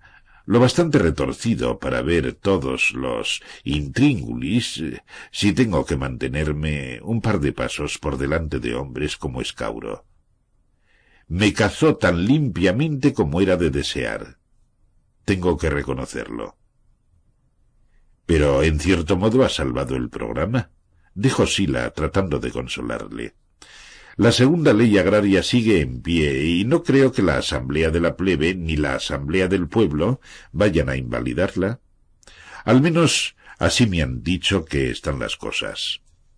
Eh, cierto contestó Mario sin abandonar su aire preocupado y encogiéndose de hombros con un suspiro. Saturnino es quien gana, no yo, Lucio Cornelio. Es esa actitud de ofendido lo que mantiene aglutinada a la plebe. Pero yo los he perdido, añadió amargado alzando las manos. ¿Cómo voy a acabar mi mandato este año? Es un tormento tener que caminar en medio de abucheos y silbidos por la zona del foro cuando Saturnino está en la tribuna y odio el hecho de tener que ir al Senado. Detesto esa pulcra sonrisa en el rostro arrugado de Escauro. Detesto la sonrisa insufrible de la cara de camello de Catulo. No estoy hecho para la política y es algo que apenas he descubierto. Pero has llegado a lo más alto del cursus honorum, Cayo Mario, dijo Sila. Fuiste uno de los más grandes tribunos de la plebe, conocías el terreno de la política y te encantaba. De lo contrario, no habrías sido un buen tribuno de la plebe. en aquella época era joven Lucio Cornelio, replicó Mario encogiéndose de hombros, y tenía buena cabeza. Pero no soy un animal político. Entonces, ¿vas a dejar el centro del escenario a un lobo gesticulante como Saturnino? No me pareces el mismo Cayo Mario que yo conocía, añadió Sila. No soy el mismo Cayo Mario que conocías, dijo Mario con desmayada sonrisa. El Cayo Mario de ahora está muy, muy cansado. Es tan desconocido para mí como para ti, créeme. Pues haz el favor de pasar el verano fuera de Roma. Es lo que pretendo hacer en cuanto formalice lo de Elia, contestó Mario. Sila se quedó sorprendido y luego se echó a reír. Por los dioses.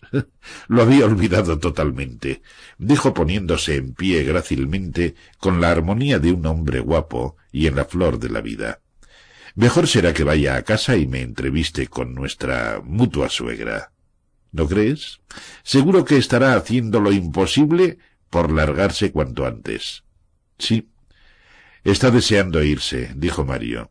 Le he comprado una pequeña villa preciosa en Cumas. Pues me voy a casa más raudo que Mercurio en busca de un contrato para repavimentar la vía Apia. Dijo alargando la mano. Cuídate, Cayo Mario. Si ella sigue decidida, ahora mismo formalizaré el matrimonio. Tienes toda la razón. Añadió, echándose a reír al recordar algo. El Catulo César tiene cara de camello. Un engreimiento monumental. Julia Esperaba fuera del despacho para abordar a Sila antes de que se marchase. ¿Qué te ha parecido? inquirió preocupada. Ya se repondrá, hermanita. Le han zumbado y está sufriendo. Llévatelo a Campania, y que se bañe en el mar y se revuelque en rosas. Eso haré, en cuanto te cases. Me caso, me caso, exclamó él alzando las manos en gesto de rendición. Hay una cosa que no puedo quitarme de la cabeza, Lucio Cornelio, añadió Julia con un suspiro, y es que este casi medio año en el foro ha gastado a Cayo Mario más que diez años de campaña con el ejército. Se habría dicho que todos necesitaban un descanso, pues cuando Mario marchó a Cumas, la vida pública de Roma cayó en una monótona apatía. Uno a uno, los notables fueron abandonando aquella ciudad inaguantable en pleno verano, época en que toda clase de fiebres entéricas asolaban el subura y el esquilino, y hasta en el palatino y el aventino mermaban las condiciones de salubridad. No es que la vida en el subura preocupara excesivamente a Aurelia, porque ella se desenvolvía en una gruta fresca, a salvo de la canícula gracias al verdor del jardín y a los gruesos muros de su ínsula. Cayo Matio y su esposa Pristila estaban en igual situación debido al embarazo de ésta que esperaba el niño por las mismas fechas que Aurelia. Las dos mujeres estaban muy bien cuidadas. Cayo Matio iba y venía solícito y Lucio de Cumio se asomaba a diario para ver si todo iba bien. Seguía mandando flores y desde el comienzo del embarazo las acompañaba con pequeños obsequios o dulces especias exóticas, cualquier cosa que él considerase idónea para mantener el apetito de su apreciada Aurelia. Ni que hubiera tenido un aborto, dijo ella en broma a Publio Rutilio Rufo, otro visitante habitual.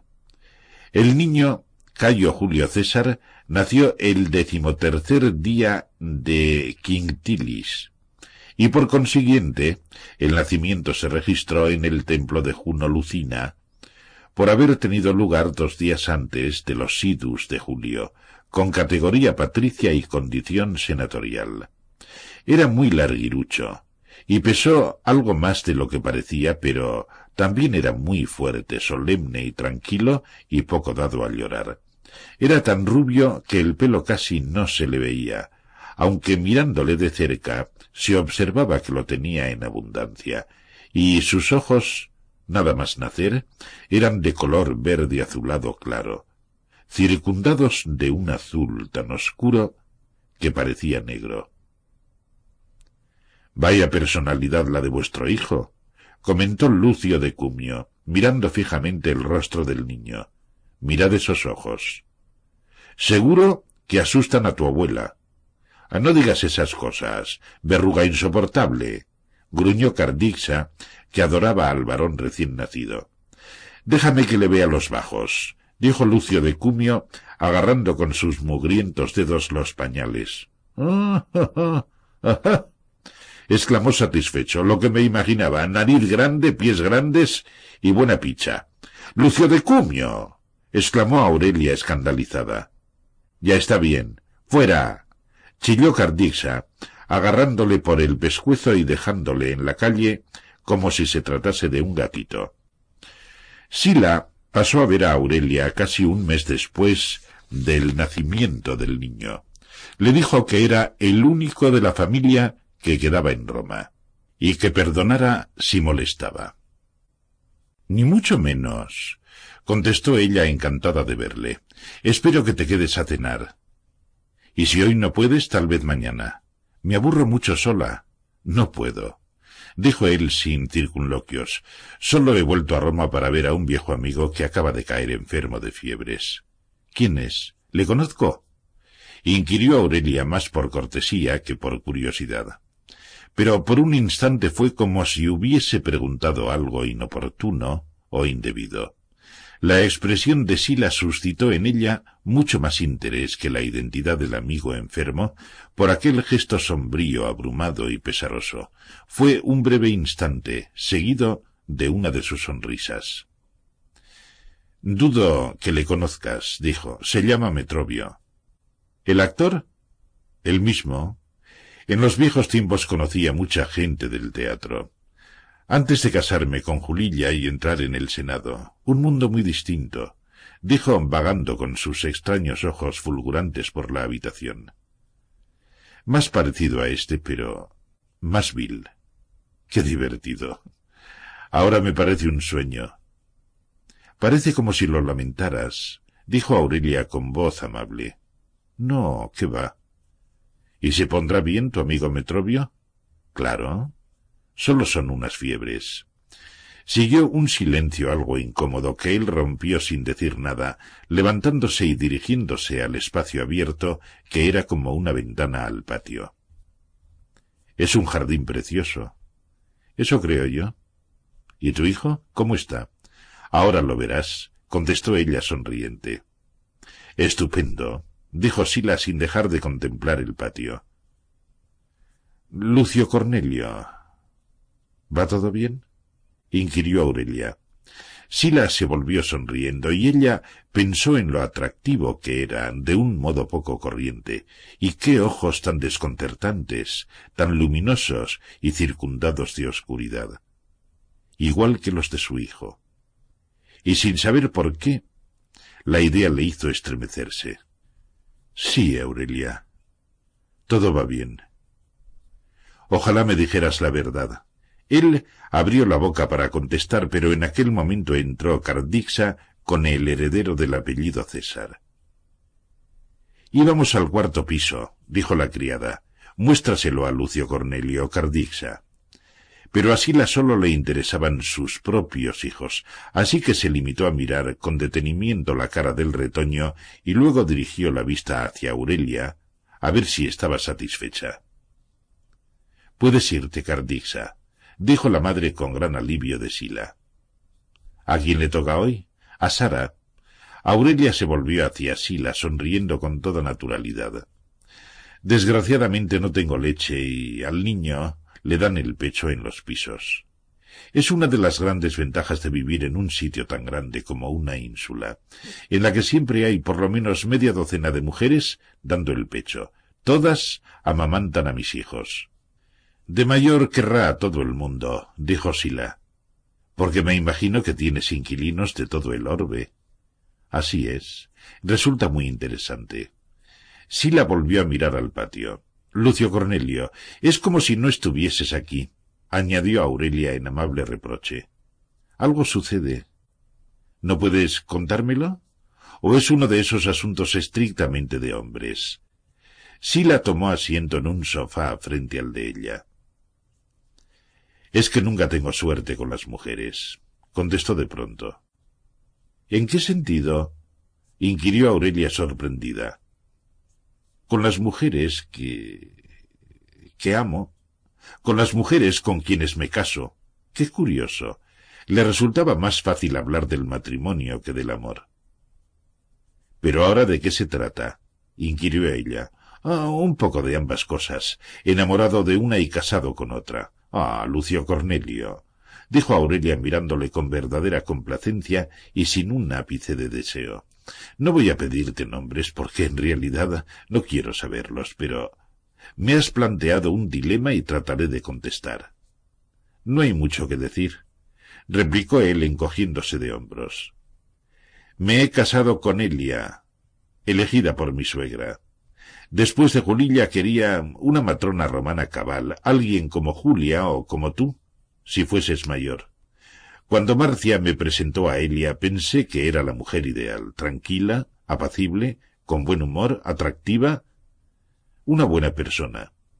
Y pensé, estupendo, por fin tengo esa mujer romana que quiero. No puedo amar a cualquiera, así que me caso con alguien que me gusta. Tengo entendido que tu mujer germana te gustaba, dijo Aurelia. Sí, mucho. Aún hay cosas en que la echo de menos, pero ella no es romana y de nada puede servirle a un senador. ¿No crees? En fin, pensé que Elia acabaría siendo muy parecida a Germana. Dijo con una seca carcajada. Pero me equivoqué. Resultó que Elia es aburrida, vulgar. Muy buena persona, sí, pero un rato en su compañía y bostezo. ¿Es buena con los niños? Muy buena. No puedo quejarme, contestó con otra carcajada. Si la hubiera contratado como niñera, sería ideal. Adora a los niños, y ellos la idolatran. Hablaba como si ella no existiera, como si no importara que le oyera, como si fuese un simple pretexto para expresar en voz alta sus pensamientos. Nada más regresar de la Galia itálica, Escauro me invitó a cenar a su casa. Prosiguió. Me sentí en cierto modo halagado, aunque no sin reservas, porque pensé si no estaría todo el clan de Metelo para intentar apartarme de Cayo Mario. Y allí fue donde la conocí a la pobre. La esposa de Escauro. Por todos los dioses, ¿por qué tenían que casarla con Escauro? Puede ser su abuelo. Dalmática es su nombre. Para tener metidas en cintura a los centenares de Cecilias Metelas, nada más verla, la amé. Al menos creo que es amor, aunque también es compasión. Pero no dejo de pensar en ella y eso quiere decir que es amor, ¿no? Está encinta. ¿No te parece repugnante? Naturalmente a ella nadie le pidió su parecer. Metelo el Meneitos se la regaló simplemente a Escauro como a un niño un dulce. Ha muerto tu hijo, pues toma este premio de consolación. Haz otro hijo. Repugnante. Y sin embargo, si me conocieran a medias, serían ellos los asqueados. Para mí, Aurelia, son más inmorales que yo. Pero ellos nunca lo verán así. Aurelia había aprendido mucho desde que vivía en el Subura, porque hablaba con todo el mundo, desde Lucio de Cumio hasta los libertos que atestaban los dos últimos pisos. Y allí ocurrían cosas, cosas en las que una casera se veía implicada, lo quisiera o no cosas que habrían dejado estupefacto a su esposo de saberlas. Abortos, brujería, asesinatos, robos con violencia, estupros, delirium tremens y vicios peores, locura, desesperación, depresiones y suicidios. cosas que sucedían en todas aquellas grandes casas de viviendas de alquiler y que todas acababan igual, no con la denuncia de los hechos al pretor urbanus, sino solventándolas los propios interesados con una justicia sumaria, ojo por ojo y diente por diente, vida por vida. Así conforme le escuchaba se formó una imagen de Lucio Cornelio Sila no muy alejada de la verdad, aislado entre los aristócratas romanos que le conocían, y ella entendía las tremendas dificultades que había vivido en su niñez, había hecho valer su linaje, pero también había estado constantemente vinculado a la hez de Roma. Y pasando por alto otras cosas que no osaba decir, Sila sólo hablaba de una cosa, lo desesperadamente que deseaba a la jovencita embarazada de Escauro, y no estrictamente por su cuerpo o su alma, sino porque era la mujer ideal para sus propósitos. Pero estaba casada con Escauro, por confarreatio, y él estaba obligado a la insulsa Elia. Nada de confarreatio esta vez. Era un feo asunto el divorcio. Dalmática simplemente venía a poner de relieve una lección que a ese respecto ya había aprendido. Mujeres. Nunca tendría suerte con las mujeres, estaba convencido. ¿Sería por culpa de la otra mitad de su ser? Ah, la maravillosa y hermosa relación con Metrovio. Y sin embargo, igual que no había querido vivir con Julilla, tampoco podía hacerlo con Metrovio. Quizá fuese por incapacidad de entrega. Demasiado peligroso. Oh, pero cómo ansiaba a aquella Cecilia Metela dalmática, esposa de Marco Emilio Escauro, príncipe del Senado. Repugnante. Y no es que él soliera hacer objeciones al casamiento de viejos con jovencitas. Esto era algo personal. Estaba enamorado de ella y por consiguiente era un caso especial. ¿Y tú? ¿Le gustaste a Dalmática, Lucio Cornelio? inquirió Aurelia, interrumpiendo sus pensamientos. Oh, sí. No me cabe la menor duda, contestó Sila sin vacilar. ¿Y qué piensas hacer? He ido demasiado lejos y he gastado mucho.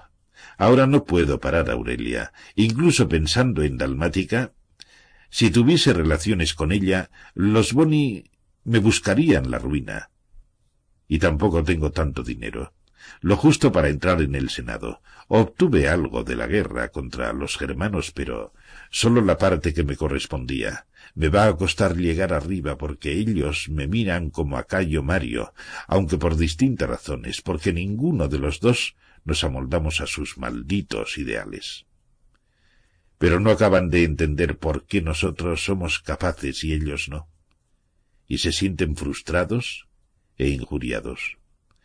Yo en definitiva tengo más suerte que Cayo Mario, porque al menos soy de sangre noble, aunque esté manchada con el subura, el teatro, la mala vida, no formo parte de los hombres buenos, dijo con un suspiro. Pero voy a adelantarlos, Aurelia, porque soy el mejor corcel. ¿Y qué sucederá si el premio no vale la pena? Sila se la quedó mirando de hito en hito, sorprendido por la necedad. Nunca vale la pena, Nunca. Pero ninguno lo hacemos por eso. Cuando nos ponen los arreos para hacer las siete vueltas de la carrera, corremos contra nosotros mismos. ¿Qué otra alternativa le quedaría a un Cayo Mario? Es el mejor caballo y corre contra sí mismo para superarse. Igual que yo. Soy capaz y voy a hacerlo. Pero es sólo a mí a quien importa. Claro, dijo ella enrojeciendo por su bobada, poniéndose en pie y dándole la mano. Vamos, Lucio Cornelio, hace un día espléndido a pesar del calor. El Subura estará desierto porque todos los que pueden han huido del verano romano. No quedan más que los pobres y los locos. ¿Y yo? Vamos a dar un paseo y luego volvemos a cenar. Enviaré recado a mi tío Publio, que creo que no se ha ido de Roma. Tengo que ser prudente, añadió con una mueca. Entiéndelo, Lucio Cornelio. Mi esposo confía en mí tanto como me ama, y me ama mucho. Pero no le gustaría que diese que hablar, y yo me he impuesto ser una esposa tradicional. A él le parecería horroroso que no te hubiese invitado a cenar, pero si mi tío puede acompañarnos, Cayo Julio, quedará más contento. Qué tonterías aprecian los hombres de sus esposas, dijo Sila mirándola con afecto. No eres ni remotamente la criatura con la que Cayo Julio sueña cuando está cenando en el campamento. El calor en el Vicus Patrici cayó sobre sus cabezas como una pesada manta. Aurelia sintió el ahogo y volvió a entrar en la casa. Bueno, hay que ver, no creí que hiciese tanto calor. Mandaré a Eutico a casa de mi tío en el Carinae que haga ejercicio, mientras nosotros nos sentamos en el jardín, dijo dirigiéndose al patio. Anímate, Lucio Cornelio. Al final todo se arreglará, ya verás. Vuelve a Circei con tu buena y aburrida esposa. Con el tiempo te gustará más, estoy segura. Y te vendrá mejor no ver a Dalmática. ¿Qué edad tienes ahora? Comenzaba a traslucir aquel sentimiento oculto, y el rostro de Sila se iluminó, sonriendo con más naturalidad. Este año es crucial, Aurelia. El día primero del año cumplí cuarenta. ¿Aún no eres viejo? En ciertos aspectos sí. Ni siquiera he sido pretor aún, y ya sobrepaso un año de la edad habitual. Vamos, vamos. No vuelvas a poner cara triste, que no es para tanto. Mira el viejo caballo de Cayo Mario, su primer consulado a los cincuenta, ocho años más de la edad normal. Si le vieras dispuesto para la carrera de Marte, ¿apostarías por él? ¿Dirías que es el mejor caballo de octubre? Y ya ves, las grandes hazañas las ha hecho con más de cincuenta años. Eso es bien cierto, comentó Sila sintiéndose más animado. ¿Qué Dios venturoso me indujo a venir a verte, Aurelia? Eres una buena amiga y me ayudas mucho. Bueno, quizá algún día sea yo quien te pida ayuda. No tienes más que decirlo, contestó él, levantando la cabeza y viendo los balcones de los pisos de arriba. Qué valiente eres. ¿No tienes celosías? ¿Y no abusan de ello? Nunca. Sila se echó a reír con auténtico regocijo. No puedo creer que tengas metido en tu delicado puño a toda esta gentuza del Subura. Ella asintió con la cabeza, sonriente, balanceándose en su mecedora. Me gusta esta vida, Lucio Cornelio. Si te digo la verdad, no me importa que Cayo Julio nunca reúna el dinero para comprar una casa en el Palatino. Aquí en el Subura tengo cosas que hacer. Soy útil. Y estoy rodeada de gente muy interesante y de todo tipo. Yo también participo en una carrera, ¿sabes? Y aún te queda mucho camino por recorrer, dijo Sila. ¿Y a ti? replicó ella. Por supuesto que Julia sabía que Mario no iba a estarse todo el verano en Cumas, a pesar de que se había manifestado como si no pensase volver a Roma hasta principios de septiembre. En cuanto comenzase a recobrar el equilibrio, estaría ansiando volver a la palestra. Por eso contaba como una bendición los días que pasaba con él en un ambiente campestre, despojado de la toga pretexta y de la coraza militar y entregado a su papel de caballero rural como sus antepasados. Se dedicaron a nadar en la playita a los pies de su magnífica villa, atracándose de ostras, cangrejos, gambas y atún. Pasearon por aquellas pobladas colinas entre rosas de embriagador perfume. Recibieron pocas visitas y fingieron no estar cuando llegaron otras. Cayo Mario casi se divertía tanto como el pequeño Mario, haciendo grotescas muecas imitando a algunos peces. Julia se dijo que nunca había sido tan feliz como durante aquel inolvidable verano en Cumas, contando los días que pasaban. Pero Mario no regresó a Roma. Sin dolor y de forma insidiosa, el infarto se produjo durante la primera noche del perro, en agosto. Lo único que notó Mario al despertar por la mañana fue que su almohada estaba húmeda y pensó que había babeado en sueños. Cuando salió a desayunar y se encontró con Julia en la terraza, vio sorprendido que ella le miraba con una expresión desconocida para él. ¿Qué sucede? farfulló sintiendo la lengua pesada y torpe y una extraña sensación. ¿Qué cara tienes?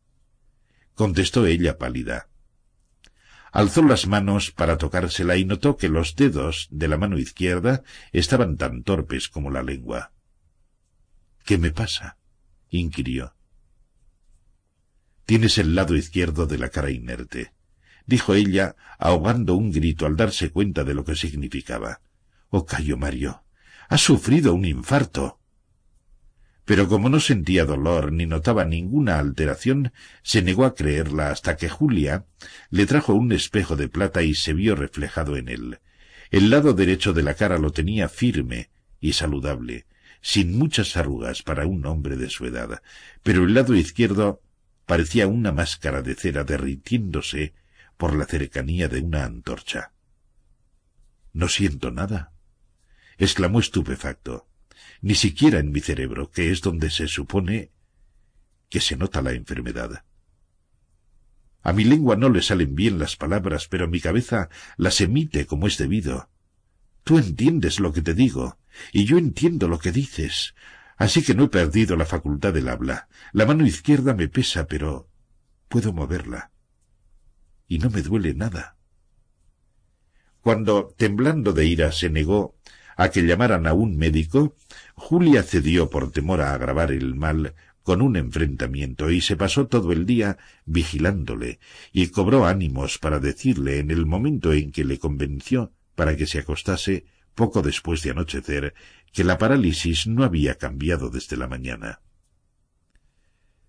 Seguro que es un buen síntoma, dijo. Ya irás mejorando. Lo que tienes que hacer es descansar y quedarte aquí más tiempo. No puedo. Pensarán que rehuyo el enfrentamiento. Si se molestan en venir a visitarte y estoy segura de que lo harán, se darán cuenta de ello, Cayo Mario. Quieras o no te quedarás aquí hasta que mejores, dijo Julia en tono autoritario, no habitual en ella. No me discutas. Sabes que tengo toda la razón. ¿Qué crees que podrás hacer volviendo a Roma en ese estado? si no es sufrir otro infarto. Nada, musitó él, dejándose caer sobre la almohada abatido. Julia. Julia. ¿Cómo puedo recuperarme de esto? Que más que enfermar, me afea. Tengo que recuperarme. No puedo dejar que me venzan ahora que hay tanto en juego. No te vencerán, Cayo Mario replicó ella con decisión.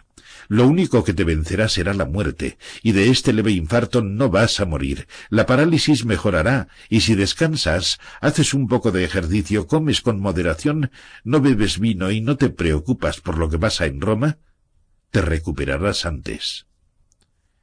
Las lluvias de primavera eran algo desconocido en Sicilia y Cerdeña y muy escasas en África.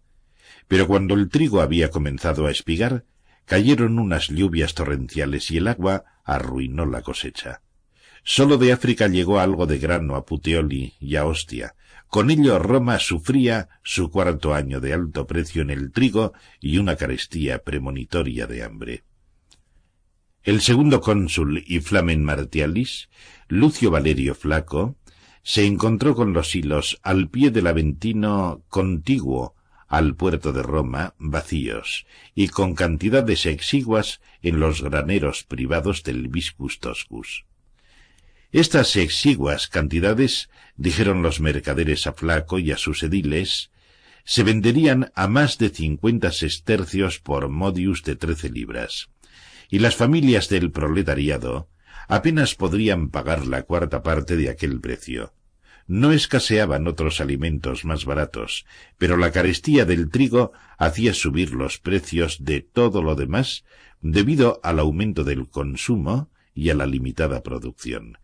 Y los estómagos acostumbrados al buen pan no se contentaban con gachas y nabos, que eran los artículos más socorridos en época de carestía. Los que estaban fuertes y sanos sobrevivían, pero los viejos, los débiles, los niños y los enfermizos solían perecer. En octubre el proletariado comenzaba a agitarse y la población de Roma empezó a atemorizarse, porque la perspectiva de convivir con un proletariado sin nada que comer era algo temible. Muchos ciudadanos de la tercera y cuarta clase, para quienes resultaba oneroso comprar un trigo tan caro, comenzaron a hacer acopio de armas para defender sus despensas de las depredaciones de los más necesitados. Lucio Valerio Flaco se reunió con los ediles curules responsables de la Procuraduría de Grano por cuenta del Estado y solicitó al Senado fondos suplementarios para comprar grano donde fuese y de la clase que hubiera, cebada, mijo y trigos de mala calidad. Pero en el Senado pocos se preocupaban por la situación. Demasiados años y un profundo distanciamiento de las clases bajas les habían hecho olvidar los últimos disturbios de los proletarios. Para empeorar las cosas, los dos jóvenes que cubrían el cargo de cuestores del Tesoro romano eran de la clase senatorial más elitista y despiadada, y apenas se preocupaban de aquellas masas de proletarios. Al ser elegidos cuestores, los dos solicitaron destino en Roma y declararon que se proponían contener el inexcusable despilfarro del tesoro, rotundo modo de decir que no pensaban destinar dinero a los ejércitos con tropas proletarias ni a la subvención de grano para los pobres. El cuestor urbano y primero era nada menos que Cepio, hijo del cónsul que había robado el oro de Tolosa en la batalla de Arausio, y el otro, Metelo el joven, hijo del exiliado Metelo el numídico. El Senado tenía por costumbre no oponerse a los criterios de los cuestores del Tesoro. Interpelados en la Cámara a propósito de cómo andaban las finanzas estatales, tanto Cepio como Metelo respondieron tajantemente que no había dinero para comprar trigo, y que por los desembolsos masivos que se habían efectuado durante una serie de años para pagar y alimentar a los ejércitos de proletarios, el Estado estaba arruinado. Ni la guerra contra Yugurta, ni la sostenida contra los germanos habían aportado ingresos suficientes en botines y tributos para equilibrar el saldo negativo de las cuentas de Roma. Eso dijeron los dos cuestores, presentando por mano de los tribunos del erario los libros que lo demostraban. Roma no tenía un denario. Los que no tuvieran dinero para pagar el precio que estaba alcanzando el trigo tendrían que pasar hambre. Lo lamentaban, pero la situación era así. A principios de noviembre ya se había difundido por toda Roma la noticia de que no habría grano a la venta por cuenta del Estado a precio módico porque el Senado se había negado a aprobar los fondos para la adquisición. No era un rumor que hablase de cosechas desastrosas ni de cuestores despechados. Simplemente que no habría grano barato. Inmediatamente comenzó a llenarse el foro romano con multitudes de una clase nunca vista, mientras que los habituales concurrentes desaparecían o permanecían discretamente detrás de los recién llegados. Eran muchedumbres de proletarios y de gentes de la quinta clase con cara de pocos amigos. Los senadores y otros magistrados comenzaron a sufrir el abucheo de miles de bocas conforme caminaban por lo que ellos consideraban su propio territorio. Pero al principio no se intimidaron gran cosa. Luego los abucheos se convirtieron en una verdadera lluvia de basura, excrementos, estiércol, fango pestilente del Tíber y cosas podridas. Ante lo cual el Senado eludió la confrontación suspendiendo sus sesiones y dejando que fuesen banqueros, mercaderes, abogados y tribunos del tesoro quienes sufrieran solos la afrenta en sus personas. No sintiéndose lo bastante fuerte para adoptar la iniciativa, el segundo cónsul flaco dejó correr el asunto, mientras Cepio hijo y Metelo el joven se regocijaban por el éxito de su plan. Si en invierno morían unos cuantos miles de pobres del centro por cabezas, menos bocas habría que alimentar. Y en ese momento el tribuno de la plebe Lucio Apuleyo Saturnino convocó la asamblea plebeya y propuso una ley frumentaria. El Estado estaba obligado a adquirir inmediatamente todo el trigo, cebada y mijo de Italia y la Galia itálica y ponerlo a la venta al precio absurdamente módico de un sestercio por modius. Naturalmente Saturnino no hizo mención alguna de la imposibilidad logística del transporte de mercancías desde la Galia itálica a las regiones al sur de los Apeninos, ni del hecho de que al sur de los Apeninos casi no había grano que comprar. Lo que él quería era la multitud y para ello tenía que situarse ante ella como su único valedor. La oposición casi no existía dada la ausencia de sesiones del Senado, ya que la carestía de grano afectaba a todos los romanos de categoría inferior a la de los ricos. Toda la cadena de alimentación y sus miembros estaban de parte de Saturnino, igual que la tercera y cuarta clases, y hasta muchas centurias de la segunda clase. Ya en la segunda quincena de noviembre toda Roma estaba de parte de Saturnino. Si la gente no puede comprar trigo, no habrá pan, gritaba el gremio de molineros y panaderos. Si la gente pasa hambre, no trabaja bien, gritaba el gremio de la construcción. Si la gente no puede alimentar a sus hijos, ¿qué será de sus esclavos? Tronaba el gremio de los libertos. Si la gente tiene que dedicar todo el dinero a comida, no podrá pagar el alquiler. Se lamentaba el gremio de caseros. Si la gente pasa tanta hambre que se entrega a asaltar tiendas y puestos de mercados, ¿qué haremos? se preguntaba el gremio del comercio. Si la gente invade las huertas para buscar comida, no podremos producir nada, clamaba el gremio de hortelanos. Porque no se trataba de una simple hambruna en la que murieran unos cuantos miles de personas del censo por cabezas.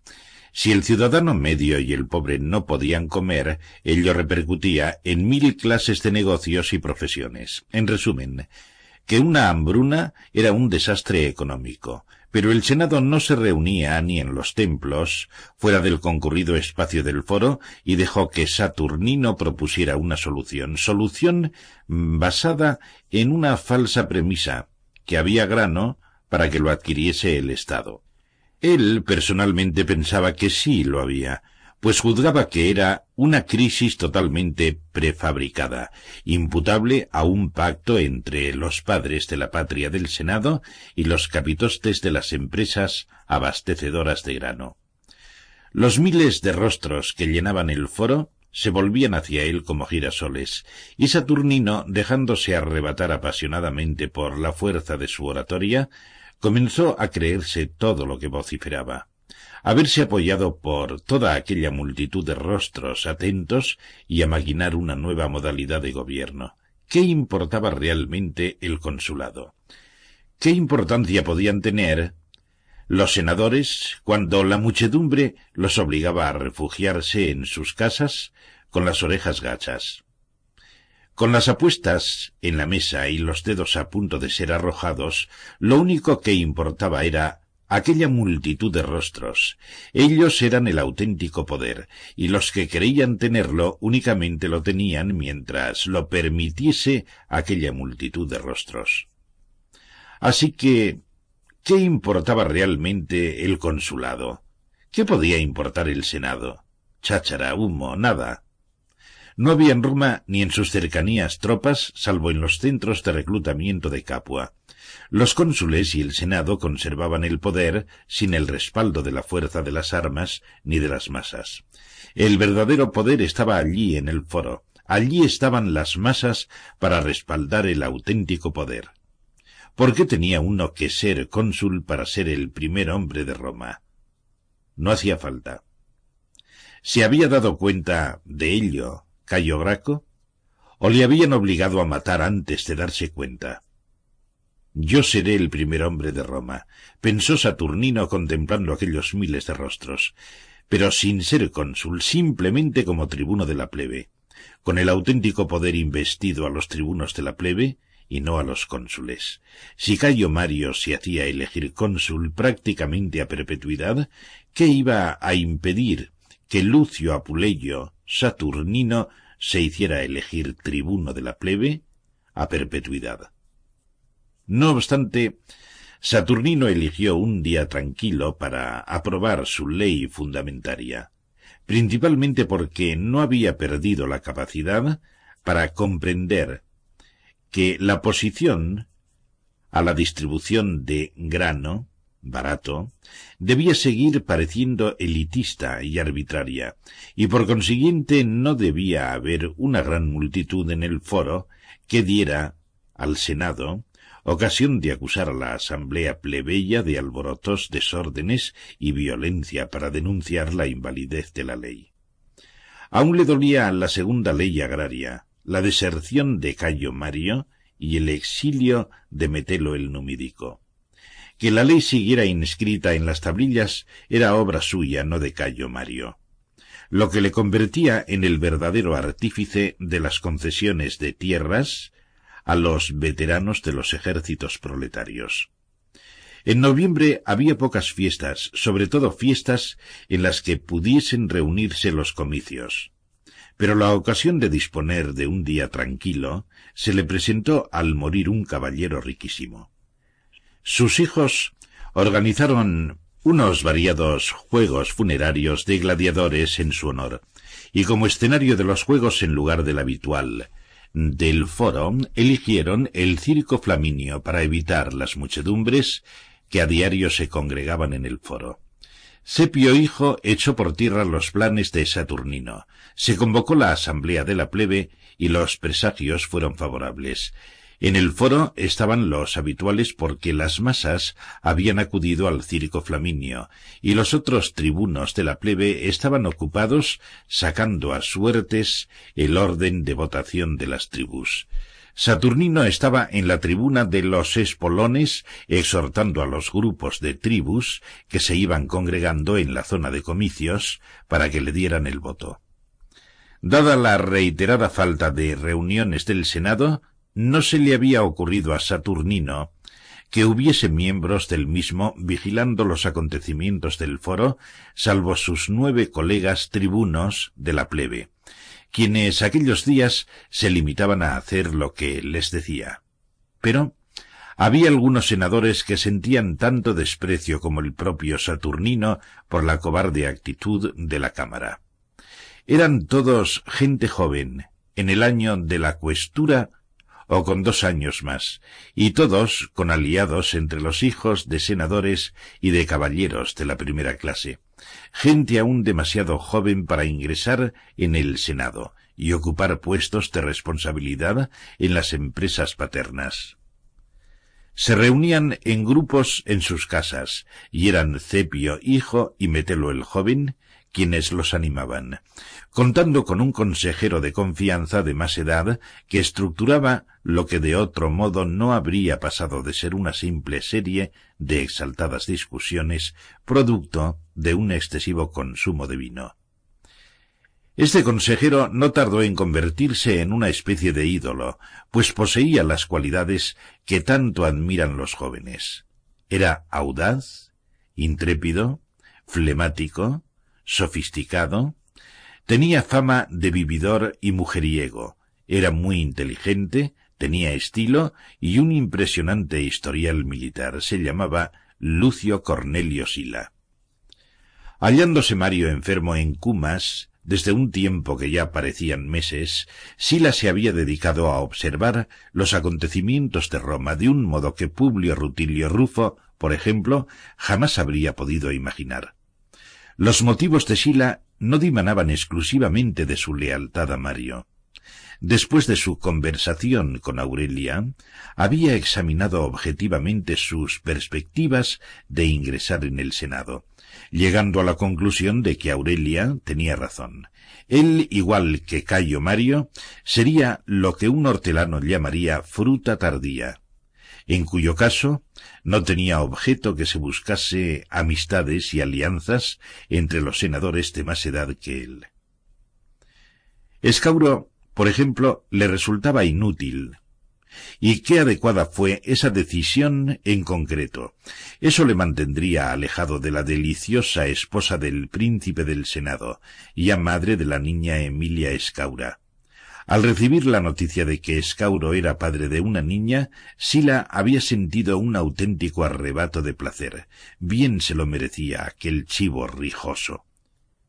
Pensando en salvaguardar su propio futuro político, a la vez que conservaba a Mario, Sila se dedicó a cortejar a la generación senatorial más joven, centrándose en los más maleables, más influenciables, menos inteligentes y más acaudalados de las principales familias, o en los tan engreídos que fácilmente sucumbían a sus sutiles halagos.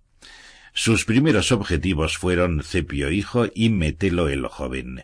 Cepio porque era un patricio obtuso muy relacionado con jóvenes como Marco Livio Druso, a quien Sila ni por un momento pensó en cortejar, y Metelo el joven porque estaba al tanto de lo que sucedía en los ambientes de los Boni. Nadie mejor que Sila sabía cómo cortejar a los jóvenes, pese a que sus propósitos no encerrasen ninguna intención sexual, y no tardó en tener una buena audiencia, adoptando un acercamiento con un matiz de complacencia por sus juveniles actitudes, como si insinuara que fuese a cambiar de idea y tomarlos en serio. Tampoco eran adolescentes, los mayores tenían solo siete u ocho años menos que él y el más joven quince o dieciséis menos. Es decir, lo bastante mayores para considerarse formados y lo bastante jóvenes para que Sila los desconcertara. Un núcleo de seguidores senatoriales que con el tiempo sería de gran utilidad para un hombre dispuesto a ser cónsul. En aquel momento la principal preocupación de Sila era Saturnino, a quien llevaba observando muy de cerca desde que las primeras multitudes comenzaran a congregarse en el foro y se iniciaran los primeros acosos a los dignatarios togados. Que la lex apuleia frumentaria hubiese sido aprobada o no, no le preocupaba a Sila. Lo que hacía falta, pensó, es que a Saturnino se le demostrara que no iba a salirse con la suya.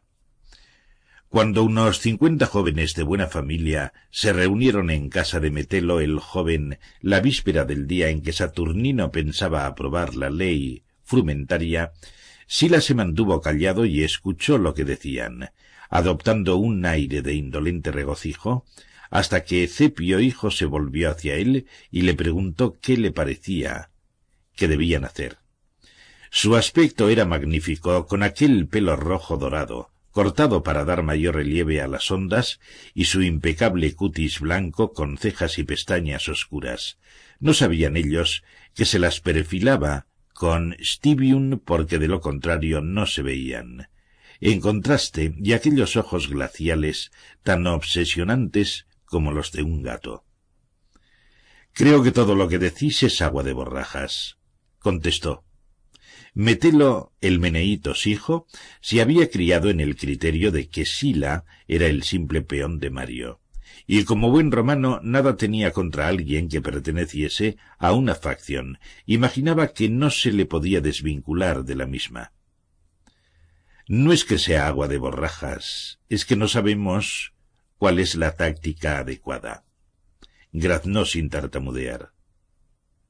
¿Os importa cierta violencia? Inquirió Sila. No si es para defender el derecho del Senado a decidir cómo ha de gastarse el dinero público de Roma. Contestó Cepio hijo. Pues de eso se trata, dijo Sila. Al pueblo nunca se le ha concedido el derecho a gastar el dinero de Roma. Que el pueblo haga las leyes, eso no lo cuestionamos, pero es el Senado el que ostenta el derecho a denegar los fondos. Si nos despojan de nuestro derecho a apretar las correas de la bolsa, no tendremos poder alguno. El dinero es el único medio por el que podemos convertir en impotentes las leyes del pueblo, cuando no estemos de acuerdo con ellas. Así nos enfrentamos a las leyes frumentarias de Cayo Graco. No podremos impedir que el Senado vote los fondos cuando se apruebe la ley, dijo Metelo hijo sin tartamudear, porque entre sus íntimos nunca lo hacía. Claro que no, dijo Sila, ni tampoco podremos impedir que la aprueben. Pero de todos modos, podemos demostrar a Lucio Apuleyo algo de nuestra fuerza. Así, mientras Saturnino arengaba a sus electores a que votasen debidamente la lex Apuleia frumentaria, con la muchedumbre en el circo flaminio y desarrollándose la votación tan rigurosamente como cualquier consular habría podido exigir, Cepio Hijo encabezaba un grupo de unos doscientos partidarios hacia el bajo foro romano. Armados con bastones y palos de madera, la mayoría eran musculosos individuos de papada caída, indicio de ser ex gladiadores reducidos a la condición de alquilar sus servicios para una tarea que requiriese fuerza o capacidad para ser peligrosos. Aunque los cincuenta habían estado en casa de Metelo el Meneíto hijo, la noche anterior, era Cepio hijo quien los dirigía. Lucio Cornelio Sila no iba con ellos. Saturnino se encogió de hombros y miró impasible cómo el grupo cruzaba el foro. Se volvió hacia la saepta y desconvocó la asamblea. No habrá cabezas rotas por mi culpa. Gritó a los electores que se dispersaron alarmados. Id a casa y volved mañana. Mañana aprobaremos la ley. Al día siguiente el censo por cabezas volvía a la zona de comicios. Ningún grupo de matones senatoriales se presentó a disolver la asamblea y la ley fue aprobada. Lo único que pretendía hacer, redomado imbécil, dijo Saturnino a Cepio hijo, cuando se encontraron en el templo de Júpiter Optimus Maximus, en el que Valerio Flaco había considerado que los padres conscriptos estarían a salvo de la muchedumbre mientras trataban de la financiación de la lex apuleya frumentaria. Era aprobar una ley en una asamblea legalmente convocada. No había multitudes y el ambiente era pacífico y los presagios impecables. ¿Y qué sucede? Vos y vuestros amigos cretinos irrumpís dispuestos a romper unas cuantas cabezas se volvió hacia los grupos de senadores que había cerca. No me reprochéis que la ley tuviera que ser aprobada en medio de veinte mil proletarios. Reprochádselo a este loco. Este loco, lo que se reprocha es no haber utilizado la fuerza, que es lo que cuenta. exclamó Cepio hijo. Tendría que haberos matado, Lucio Apuleyo. Gracias por decirlo en presencia de estos testigos imparciales dijo Saturnino sonriendo. Quinto Servilio Cepio hijo, os acuso formalmente de traición menor por intentar obstruir las funciones de un tribuno de la plebe y por amenazar la sacrosanta persona de un tribuno. Cabalgáis un caballo desbocado, Lucio Apuleyo. Tercio Sila, bajad de él antes que os derribe. Acabo de presentar una acusación formal contra Quinto Servilio, padres conscriptos, replicó Saturnino haciendo caso omiso de Sila. Pero no es asunto del que se encargará el Tribunal de Traiciones. Hoy he venido a pedir fondos. Pese a la seguridad del templo, sólo habría unos ochenta senadores, y ninguno de ellos importante. Saturnino los miró con desdén. Quiero fondos para comprar grano para el pueblo de Roma, continuó, si no los hay en el tesoro, sugiero que busquéis el modo de que os los presten, porque tendré esos fondos. Saturnino consiguió el dinero. Congestionado y en medio de protestas, al cuestor urbano Cepio Hijo se le ordenó acuñar moneda urgentemente de una reserva de lingotes de plata del templo de Ope y pagar el trigo sin más. Nos veremos ante el tribunal, dijo Saturnino con voz tranquila a Cepio Hijo al final de la sesión, porque me concederé el gran placer de acusaros personalmente. Pero en esto se extralimitó, porque los caballeros jurados le tomaron aversión y se predispusieron a favor de Cepio hijo, cuando la propia fortuna mostró que también ella le favorecía. En pleno discurso de la defensa llegó una carta urgente de Esmirna anunciando que su padre Quinto Servilio Cepio acababa de morir.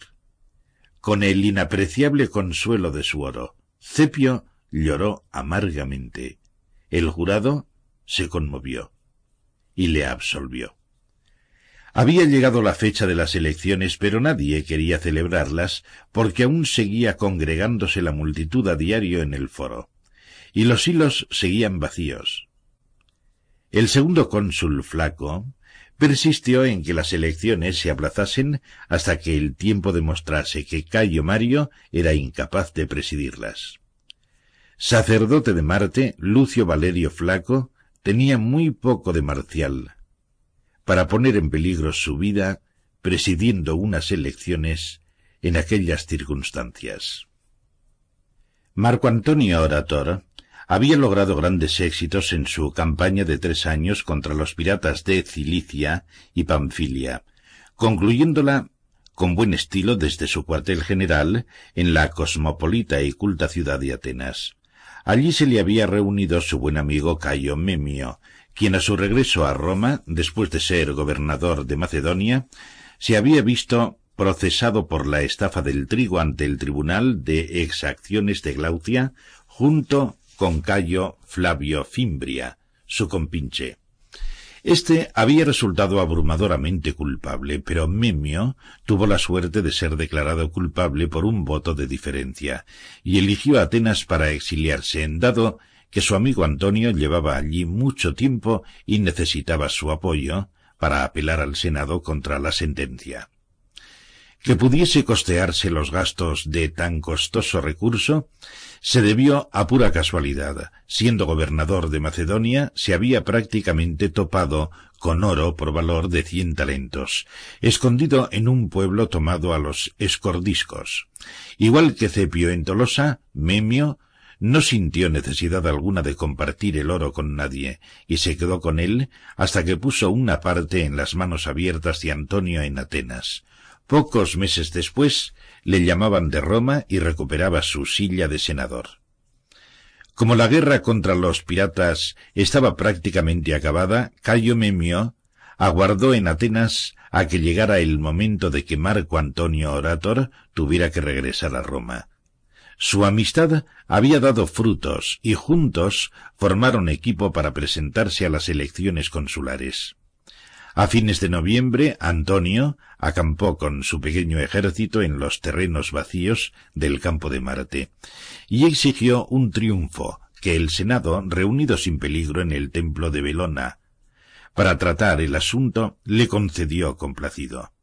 Sin embargo, se comunicó a Antonio que su triunfo debía aplazarse hasta después del décimo día de diciembre por no haberse celebrado aún las elecciones tribunicias y hallarse todavía el foro invadido por las multitudes de proletarios. Esperaban que las elecciones se celebrasen y el nuevo colegio asumiera el cargo el décimo día de diciembre, pero un desfile triunfal, tal como estaban los ánimos en Roma, quedaba descartado. Antonio comenzó a recelar la imposibilidad de presentarse a las elecciones consulares, pues hasta que se celebrase su triunfo tenía que permanecer fuera del Pomerium, límite sagrado de la ciudad. Conservaba su imperium, pero esto le situaba en la misma posición que los reyes extranjeros que no podían entrar en Roma. Y si no podía entrar en la ciudad, no podía proclamarse candidato a las elecciones consulares. No obstante, sus éxitos en la guerra le habían hecho muy popular entre los mercaderes de trigo y otros comerciantes, ya que el tráfico en el Mediterráneo era más seguro y previsible que cincuenta años antes. Si podía presentarse a las elecciones tenía grandes posibilidades de ser elegido primer cónsul, incluso frente a Cayo Mario. Y pese a su participación en la estafa del trigo, las posibilidades de Cayo Memio tampoco eran malas porque había sido un intrépido enemigo de los partidarios de Yugurta y se había enfrentado encarnizadamente a Cepio cuando devolvió el tribunal de extorsiones al Senado. Eran, como había comentado Catulo César a Escauro, príncipe del Senado, una pareja tan aceptable para los caballeros, que constituían la mayoría de la primera y segunda clase, como para los Boni, y ambos infinitamente preferibles a Cayo Mario. Porque evidentemente todos esperaban que Cayo Mario apareciese en Roma en el último momento, dispuesto a presentarse candidato a su séptimo consulado. Lo del infarto estaba comprobado, pero no parecía haberle incapacitado notablemente, y los que habían ido a Cumas a verle habían vuelto convencidos de que no había afectado para nada a sus facultades mentales. A nadie le cabía la menor duda de que Mario fuese a presentarse como candidato. La idea de presentar al electorado un par de candidatos deseosos de trabajar en equipo atraía enormemente a los padres de la patria. Con Antonio y Memio juntos cabía la posibilidad de arrebatarle a Mario la silla curul. Pero el inconveniente estaba en que Antonio se negaba a renunciar a su triunfo en beneficio del consulado, cediendo el imperium para cruzar el pomerium y declararse candidato. Puedo presentarme al consulado el año que viene, dijo cuando Catulo César y Escauro, príncipe del Senado, vinieron a verle al campo de Marte. El triunfo es más importante. Seguramente no volvería a participar en mi vida en una guerra importante. Y no hubo manera de sacarle de ahí. De acuerdo, dijo Escauro a Catulo César al salir, abatidos, del campamento de Antonio. Tendremos que flexibilizar un poco las reglas. Cayo Mario no ha parado mientes quebrantándolas. ¿Por qué nosotros vamos a ser tan escrupulosos con lo que hay en juego? Pero fue Catulo César quien propuso la solución a la Cámara, reuniendo suficientes senadores para que hubiese consenso en otro lugar seguro, el templo de Júpiter Stator, cerca del circo Flaminio. Vivimos tiempos difíciles, dijo Catulo César. Normalmente todos los candidatos a las magistraturas curules deben presentarse ante el Senado y el pueblo en el foro para declarar su candidatura. Lamentablemente, la carestía del trigo y las continuas manifestaciones en el foro lo inhabilitan como lugar de reunión. Solicito humildemente a los padres conscriptos el cambio de ubicación del tribunal de presentación de los candidatos, únicamente por este año excepcional, y que se efectúe una convocatoria excepcional de la Asamblea Centuriada en la Saepta del Campo de Marte. Algo hay que hacer para celebrar las elecciones. Si trasladamos la ceremonia de los candidatos curules a la Saepta, algo es algo, y así podremos cumplir el requisito de un lapso entre la presentación de candidatos y las elecciones. Sería además una deferencia hacia Marco Antonio, que quiere ser candidato al consulado y no puede cruzar el Pomerium sin renunciar a su triunfo, y no puede celebrarlo por los disturbios causados por la hambruna.